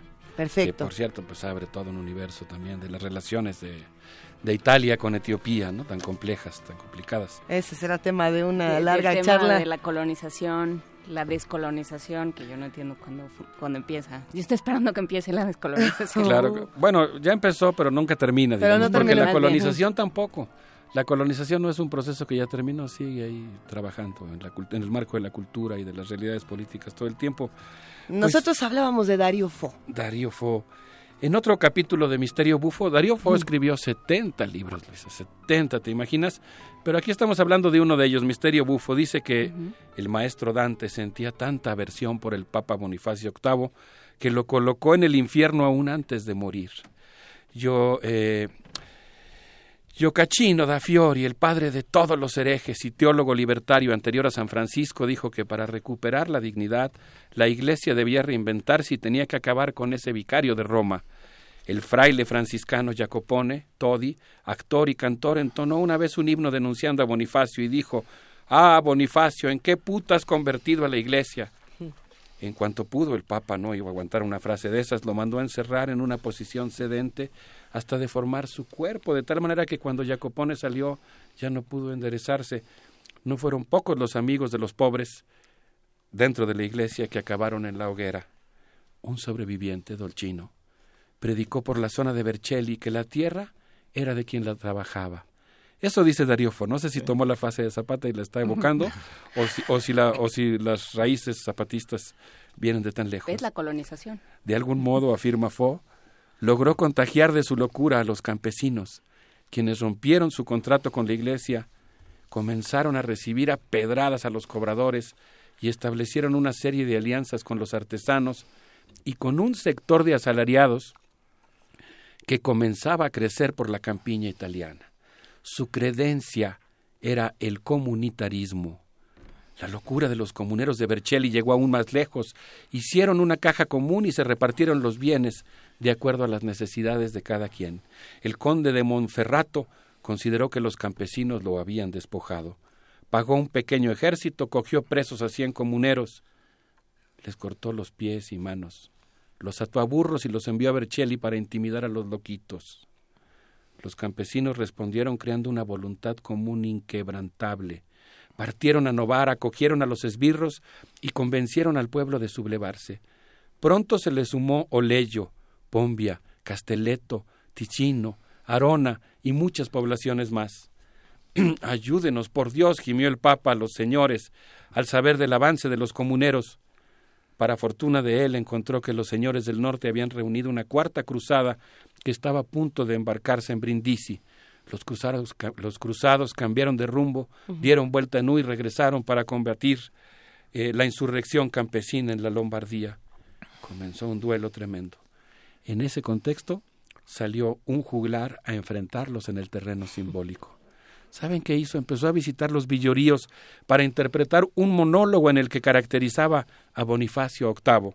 En la pequeña obra del juglar, recogida y adaptada en Misterio Bufo, el, juglar encarna a Bonifacio VIII, quien canta a la gloria de Dios, mientras en perifolla de anillos, guantes, corona y un manto, un pesado manto, ayudado por sus sirvientes de cámara. Eh, tú, no te das cuenta que desafinas. Canta bien o te cuelgo de la lengua. Abstraído en su ritual narcisista, de pronto se dio cuenta que su séquito miraba hacia otro lado y no hacia él. Bonifacio VIII dijo Vosotros, ¿a, dónde creéis que vais? ¿Hacia dónde os dirigís? ¿Hacia dónde va toda esta gente? ¿Me vais a dejar solo? Soy el Papa Bonifacio, no un carretonero. ¿Quién es ese el que están observando? ¿Quién es ese de la cruz? Jesús. Ah, Cristo. Mira, caray, qué pinta, desgraciado. Hay que ver cómo va. Vámonos, que estas cosas me impresionan. Maldición. ¿Quién ¿A quién se le ocurre arruinarme el día? De pronto finge el juglar, que está haciendo a Bonifacio VIII, que alguien se acerca a su oído y le dice, es tu oportunidad, acércate, ayúdale. Tómate la foto. Te van a aplaudir. Te van a aplaudir. Eh, que me acerque, que me vea la gente qué bueno soy, por supuesto. A lo mejor hasta me aplauden.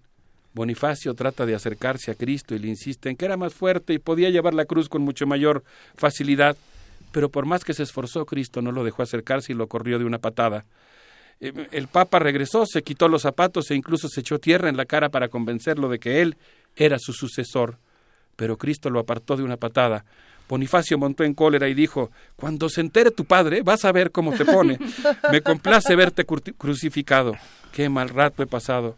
Lo bueno que soy príncipe. Quiero irme de putas, emborracharme. Miren mi anillo, miren cómo brilla. wow, wow. A ver, pero entonces, pensando en, esta maravilla de fragmento, ¿quiénes son los juglares en la actualidad y qué, urgencia tenemos de tener juglares como estos? Pues yo creo que tenemos una enorme urgencia, ¿no? La verdad es que esta, esta fuerza que puede tener la voz humana cuando dice la verdad, cuando juega en favor de la libertad, cuando constituye en sí misma, solamente por proferirla un acto de libertad, nos convierte a cualquiera de nosotros en juglares, ¿no? Cuando, cuando transmitimos una información que es valiosa, que cuestiona el régimen establecido y su intención de que nos acostumbremos a la injusticia como si fuera normal. Sí, eh, me quedé pensando en esto que, que decías eh, al principio, en esta cita de, de, Erdogan que prohibió las obras de Fo porque no tenían una actitud nacionalista, dijiste, ¿no? Y en realidad, ¿qué actitud más nacionalista que decir todos somos iguales y eh, construimos esta tierra entre todos y tenemos que caber todos? Claro, eso no es lo mismo que una actitud autoritaria. Y ah, pensando en el gran bufón Donald Trump que ayer decía, eh, mientras... Bufón y no juglar. aclaremos, aclaremos. cosas muy distintas. Sí, sí, eh, porque bueno, ha jugado este papel como de ser ridículo, ¿no? Desde, desde la apariencia física, la forma de hablar, la forma de expresarse, la pobreza eh, del lenguaje. Eh, y dice no tendremos país mientras no tengamos fronteras, ¿no? En esta idea de no dejemos entrar a nadie, ¿no? Y a esa, esa es una actitud que yo me, me, imagino que a Erdogan le parece muy nacionalista. Por supuesto, no, que tiene que ver con la creación de los estados nacionales. que la tiene que ver es el principio del con aniquilar al otro y de no permitir ni, ni el ridículo, ni el disenso, ni que te alboroten el gallinero, por ponerlo en esos términos, ¿no? Y en ese sentido se vuelve mucho más importante esta voz que dice riámonos unos de los otros porque si no la, vamos a pasar muy mal.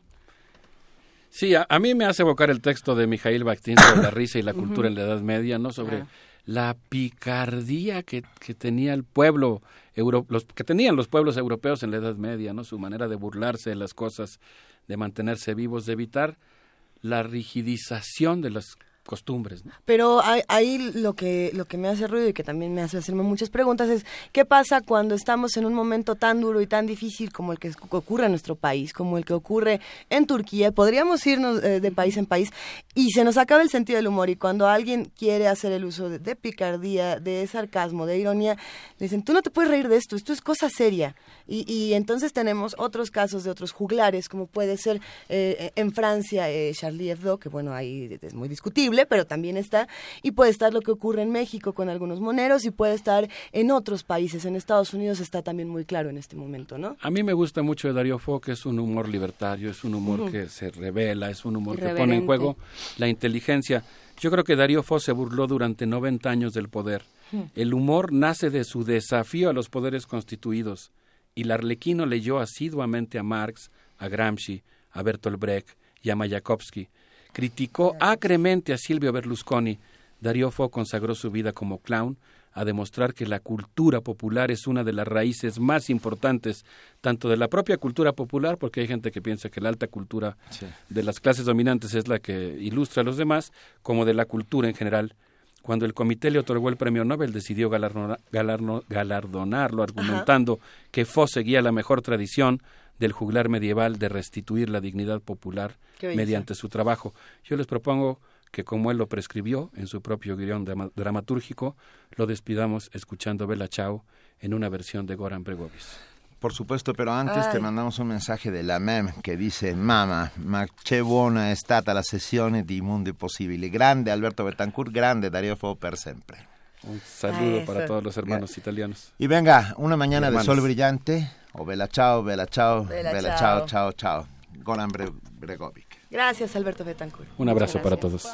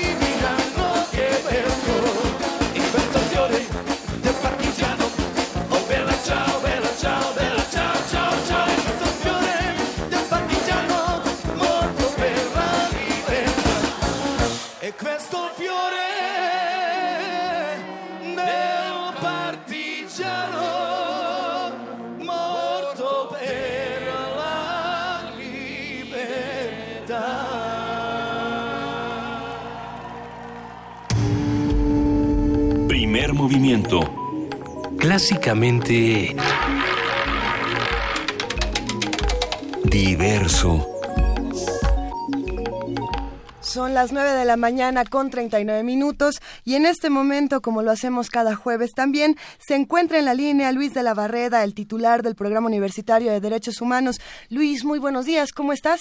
Buenos días, mucho gusto en saludarlos. Buenos días, auditorio de Radio UNAM. Buenos días. Nadie guardó en su memoria un minuto de silencio. No hubo una ceremonia, ni siquiera un discurso en la que se le rindiera homenaje post-mortem. Nadie marchó por las calles, ni promovió o firmó un manifiesto exigiendo el, el, justo castigo a los responsables de su muerte. Pero su hazaña merece el mayor de los reconocimientos. Su acción heroica salvó muchas vidas, aunque tristemente no pudo salvar la suya. Su muerte fue lenta, precedida por el suplicio de las terribles quemaduras. Sus compañeros de trabajo comprensiblemente corrieron tratando de ponerse a salvo, presas del inevitable pánico ante lo que sería una terrible explosión de consecuencias catastróficas, dantescas. Él no ignoraba el riesgo en que se colocaba al actuar como lo hizo. La muerte significa perder todo lo que tenemos, pero hay cosas aún peores, como los sufrimientos atroces previos al último suspiro, el dolor físico insoportable, sin esperanza de recuperación. El instinto de sobrevivencia nos empuja a preservar la integridad física, a huir del peligro grave, a ponernos lo más lejos posible de la amenaza que nos anuncia un mal mayúsculo e irreversible. ¿Qué motiva al héroe a desafiar la fatalidad trágica y la necesidad de lo inevitable, a mirar frente a frente a los dioses como describe el poeta Vicente Quirarte y decirles que se acepta la batalla? Héroe, define Fernando Sabater, es quien logra ejemplificar con su acción la virtud como fuerza y excelencia. En el, en el héroe, la virtud surge de su propia naturaleza, como una exigencia de su plenitud. El heroísmo no es incompatible con la comprensión cabal de nuestra condición frágil y vulnerable, sino que sirve para corregirla, así sea limitada, insuficientemente. Gonzalo Manuel Rivas Cámara, supervisor de la gasolinera Eva 2 de Chilpancingo Guerrero, ubicada a un lado de la autopista del Sol, se encontraba en su oficina el 12 de diciembre de 2011, cuando se inició el fuego provocado por manifestantes normalistas en una de las bombas despachadoras. Mientras todos huían de la inminente explosión de los gases subterráneos, Gonzalo salió de su oficina, cerró las válvulas de los ductos de alimentación de las bombas y se dirigió a la bomba que se incendiaba para apagar el incendio. Logró hacerlo, pero un recipiente con gasolina que se encontraba encima de la bomba incendiada estalló. Las llamas lo envolvieron. Su agonía duró tres largas, interminables semanas. Murió en el hospital del Instituto Mexicano del Seguro Social de Lomas Verdes en Tlanepantla, Estado de México. A Gonzalo Rivas esa acción admirable le costó la vida, pero si no lo hubiera realizado, los tanques subterráneos de la gasolinera hubiesen estallado, lanzando por los aires a manifestantes, agentes de la autoridad y vehículos de transporte público y privado con pasajeros. No hace falta subrayar el valor y la generosidad extraordinarios de esa conducta. Valor para arriesgarse de tal manera, para ser él mismo, para sacar lo mejor de sí, y generosidad por amar la vida a tal punto que se atrevió a jugarse la propia por salvar centenares de vidas, entre ellas las de sus homicidas. Gonzalo Rivas dejó una viuda y dos niñas huérfanas. Otros muchos no quedaron en la viudez ni en la orfandad, ni sufrieron el inaudito pesar de perder a un hijo gracias a su heroísmo. Durante varios meses una sola voz, la de Luis González de Alba, pidió insistentemente que se le otorgara la medalla de honor Belisario Domínguez. González de Alba ya no está con nosotros, pero el eco de su voz no puede dejar de escucharse. El reglamento correspondiente señala que esa distinción se conferirá en vida o de manera póstuma a los hombres y mujeres que se hayan distinguido por su ciencia o su virtud en grado eminente como servidores de nuestra patria o de la humanidad. El servicio que Gonzalo Rivas hizo a la patria y a la humanidad es asombroso, insólito e inconmensurable. Lamentablemente, nada podrá devolverle la vida a él que amaba tanto no solo la suya, sino toda vida humana. Revivir lo sano, sin quemadura alguna, sería el mejor premio. Es imposible, pero sin duda merece de manera póstuma la medalla Belisario Domínguez. Muchas gracias. Muchas gracias. Muchas gracias, Luis de la Barrera, y merece la pena discutir a quién reconoce la sociedad y por qué. Yo creo que ese es el, gran... O sea, cuáles son los valores y cuáles son los méritos que reconocemos en el otro para, para otorgarle un reconocimiento como sociedad. Así es. Muchísimas gracias por esta conversación, Luis de la Barrera, y nos escuchamos el próximo jueves. Un abrazo, buenos días. Un gran abrazo, hasta luego. Primer movimiento. Clásicamente... Universitario. Seguimos aquí en primer movimiento a las 9 de la mañana con 45 minutos. Eh, queremos agradecer a todos los que nos han llamado, escrito, eh, a los que nos han dicho que hay cosas que les gustan, cosas que no.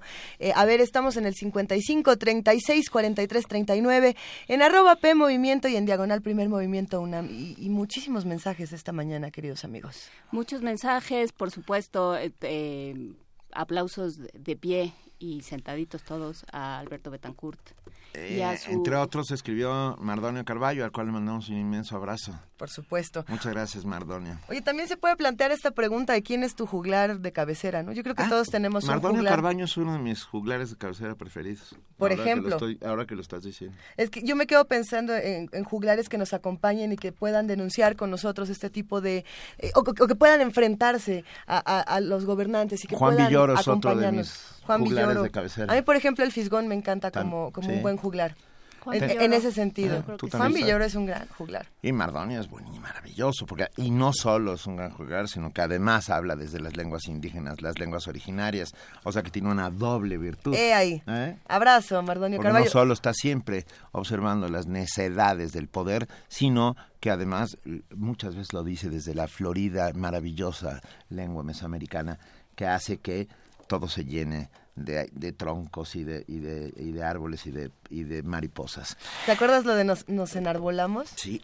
Así era, así era la palabra, nos, estamos enarbolando. Nos estamos arbolando. ¿Tienes en la mano algo? ¿Quieres seguir dando regalos? O sea, mientras tú y yo hablábamos, Juan Inés se llevó los regalos. Sí. Yo, sí, ¿Se los yo tengo regalos. Tengo dos ejemplares de sexto piso. A ver.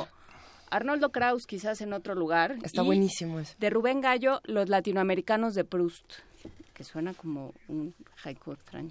Los latinoamericanos es como de título de Jardiel Poncela. O sea, pero no, los podemos no los podemos abrir para no, no Luisa. No, sí. que no son Oye, tú siempre hemos dicho que los libros que los libros pero no quitarles el papelito. Claro, el papel. No, yo soy la que dice que hay que encuadrar los libros. ¿Cómo? A ver, ¿cómo vamos a abrir el libro sin quitar el reto? Si no, soy ya me senté sobre ellos, ya, ya no se sentó sobre ellos, no, bueno. Y Océano Gran Travesía nos mandó dos ejemplares de Coco, una fantasía ecológica. Uno está abierto. Ah, Coco con K. Uno está abierto porque Amalia es muy tentona, pero ahorita la regañamos. A ver, 55 36 43 39 es el teléfono en el que se podrán llevar uno de estos ejemplares, eh, pero los vamos a lanzar con pregunta o sin pregunta. Así. Así nomás los vamos a lanzar, porque leer es uno de esos derechos que nosotros debemos defender y que debemos ofrecer cada vez que nos sea posible. Regalemos libros, si tienen libros en su casa que ya leyeron y que disfrutaron mucho, regálenlos, compártanlos. Ya eso de prestarlos, recuerden que no se los van a regresar. O bueno, no, Yo, yo, siempre libro prestado, y libro regalado. Eh, el libro tiene que ser de patrimonio común eh, y tiene que estar cerca de todos. No, no podemos atesorarlo inútilmente y que se convierta en un adorno eh, absurdo. Los hablando de patrimonios de este programa. Los libros son para leerse. repartamos los libros. Bien dicho. Regalemos los libros. Tenemos un enlace en estos momentos, un enlace importante. Está con nosotros nuestra querida compañera Dulce García desde... Hola Dulce. Hola Benito, muy buenos días a ti, al público de Prisma de Primer Movimiento. Ándale, Dulce. Y a, a ver, vamos, a ver, vamos a empezar de nuevo. Y tenemos a nuestra y tenemos a nuestra compañera Dulce García. Buenos días, Dulce. Muy buenos días, Benito, a ti, a Juana Inés, a Luisa y al público de Primer Movimiento. Eh, queridísima Dulce García, oye, a ver, ¿en dónde estás? ¿Qué estás haciendo? ¿Qué nos vas a compartir ¿Qué andas esta haciendo? mañana? Llévanos contigo. les cuento que nos encontramos desde muy temprano en el Centro de Exposiciones y Congresos de la UNAM, ubicado en Avenida del Imán, en donde hace unos momentos el rector de nuestra casa de estudios, el doctor Enrique Graue, inauguró la vigésima edición de la exposición de orientación vocacional 2016, titulada Al Encuentro del Mañana. Eh, les comento que este evento, eh, como señaló el, el rector, espera la asistencia de más de dos millones de estudiantes con la finalidad de orientarlos en la elección de lo que sería su futuro de quizá una licenciatura. ¿Qué les parece si escuchamos sus palabras? Escuchemos. Estaba hecha para que ustedes se orienten, para que encuentren su futuro, de ahí el nombre. Hay ese momento difícil, buscar el futuro. Se pregunta uno si hasta los 17, 18 años sabe uno lo que quiere hacer de su vida. Indudablemente hay un grupo que ya sabe es lo que quiere hacer. Ellos de alguna forma se han venido definiendo a lo largo de su trayectoria escolar, han encontrado sus habilidades, conocen sus destrezas y no tienen, ya tienen claro qué es lo que quieren hacer. Pero yo estoy seguro que por lo menos una gran mayoría de los estudiantes de nivel bachillerato no saben exactamente qué es lo que quieren hacer de su vida. A ellos se destina esta exposición. Ahí está la información, querida Dulce. Así es, Luisa, pues como podemos escuchar en el mismo audio del rector, ya hay mucho movimiento por acá, ya hay muchos jóvenes. Déjenme contarles que este encuentro constituye una gran experiencia de contacto entre pues los estudiantes de nivel bachillerato y el mundo de las profesiones. Son 93 instituciones las que lo conforman, entre las que se encuentran desde luego las facultades de la Universidad Nacional Autónoma de México, también está por acá la Universidad Autónoma Metropolitana, la Universidad Autónoma de Chapingo, la Universidad del Claustro de Sor Juana, entre otras. Y este, pues ahora sí, por último quisiéramos invitarlos a escuchar por la tarde en Prisma RU el testimonio de los asistentes a esta exposición. Ya saben, en punto de la una de la tarde. Claro sí, a nuestros compañeros y amigos de Prisma. Todo lo del principio fue una broma amistosa, por supuesto. Así, Dulce, se, escucha que hay muchísima gente, nos da muchísimo gusto, como siempre. Cuéntanos qué va a pasar después, por favor. Eh, ya te escucharemos muy pronto para que sigas haciéndonos las crónicas con tanto color y con tantas bellas palabras que siempre tienes. Eh, pues eh, seguramente que esto se va a llenar muchísimo más, Luisa ahorita eh, algunos jóvenes que hasta parece que se van despertando, eh, ya están este, inquietos, ya están llenando los diversos stands que están aquí instalados, pero se espera la afluencia de, de muchísimos jóvenes. Eh, y pues nosotros vamos a estar por acá eh, reporteando, preguntándoles cuáles son sus inquietudes y de verdad ellos tienen una idea de lo que quieren para su futuro, para alguna profesión o si eh, la exposición les está ayudando pues a resolver todas estas dudas. Perfecto, ya pues nos enteraremos a la una de la tarde y nos escuchamos muy pronto, querida Dulce. Aguas con los empujones, aguas con el slam, que se va a poner muy bueno. Y te invitamos a que tú también hagas esta reflexión, Dulce. ¿Ya sabes qué quieres hacer de tu vida? en eso estamos, Juana Inés. En eso estamos todos, Dulce García. Si encuentras algo para mí. Ahí nos háblales de nosotros. Háblales de nosotros. Sí, yo les yo les yo les platico. Pues fue un placer platicar con ustedes. un verdadero placer. primer movimiento. Gracias, querida Dulce García. Venga, vamos a escuchar música para Dulce y para todos los que nos están escuchando. Melodía en el río de Rubén González.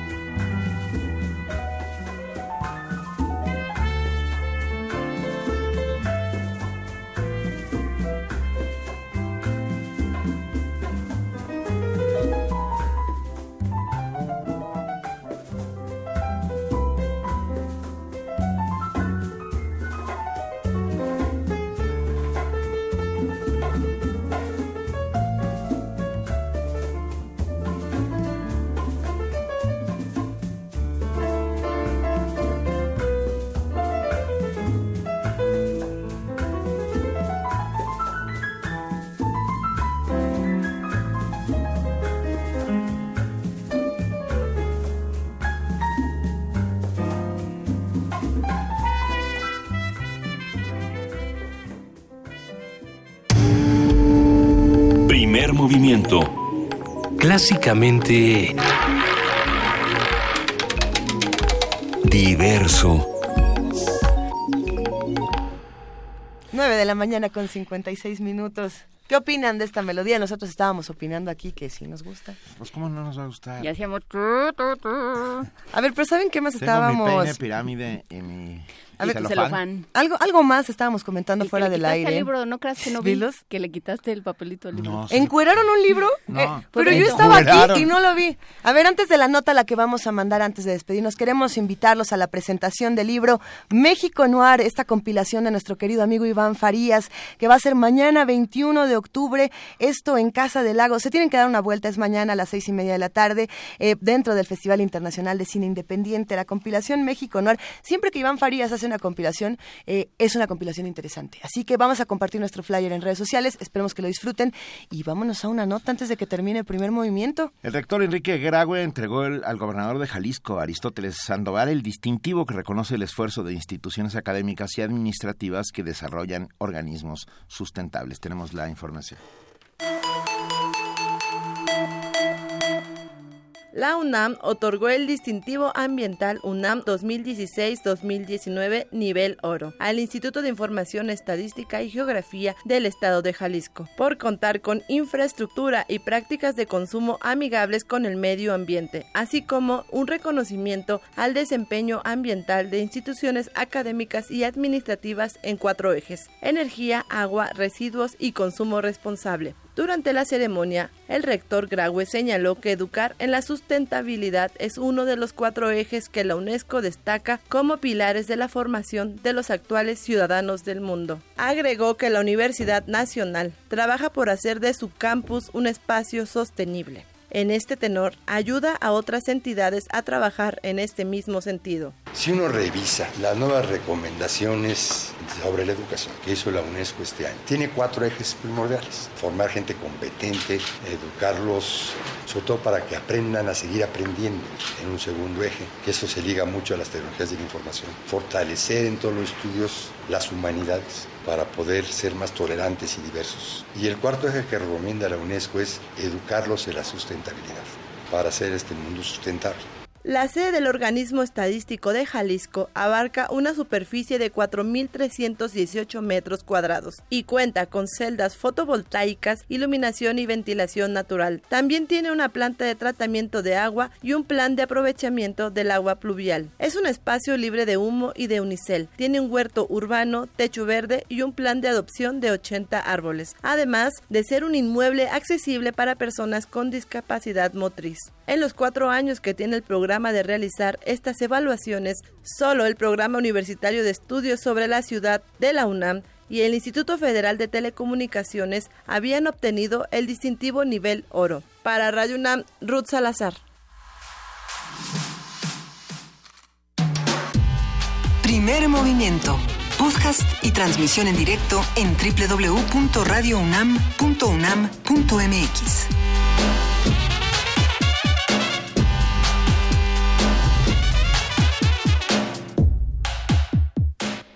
En este jueves de Darío Fo, de Chesterton, de Vallejo, de, de, Ju- de Pulido. Juglares, de Blanca Luz Pulido y de montones de cosas. Y ahora de Louis Armstrong y Duke Ellington. Están, Ay, nada están más. ahí- no, bueno, Ay, Duke nada Ellington más. al piano, Louis Armstrong a la trompeta, con Lo tengo I bien Got It horrible. That, I Got It That. Me dio bien horrible. Me dio Así bien como- horrible. I Got It Bad no es como un se me chispoteo. No. No, I es como, lo tengo. como me dio bien horrible. Sí. O sea, I Got It Bad, el sarampión. Este Ajá. va. I Got It Bad el debate. I, I Got It Bad. No, eso me vida. puso malito de mis nervios, muy malito. Oigan, ya nos vamos. Vámonos. Ya mañana, mañana es viernes, vamos a hacer un montón de cosas, vamos a hablar de música, vamos a hablar de poesía, vamos a hablar de fueros, ni modo, vamos a hablar de de eh, China y Filipinas, que ya nos lo había advertido el doctor Laborde, así es que vamos a, a ver qué pasa con China y Filipinas y su reunión. Gracias a todos los que han hecho posible este primer momento y lo hacen posible diariamente. Es un privilegio trabajar con ustedes. Gracias, querida Juana Inés de esa, querida Luisa Iglesias. Querido Benito Taibo, mil gracias. Nos vamos, esto fue Primer Movimiento. El mundo desde la universidad.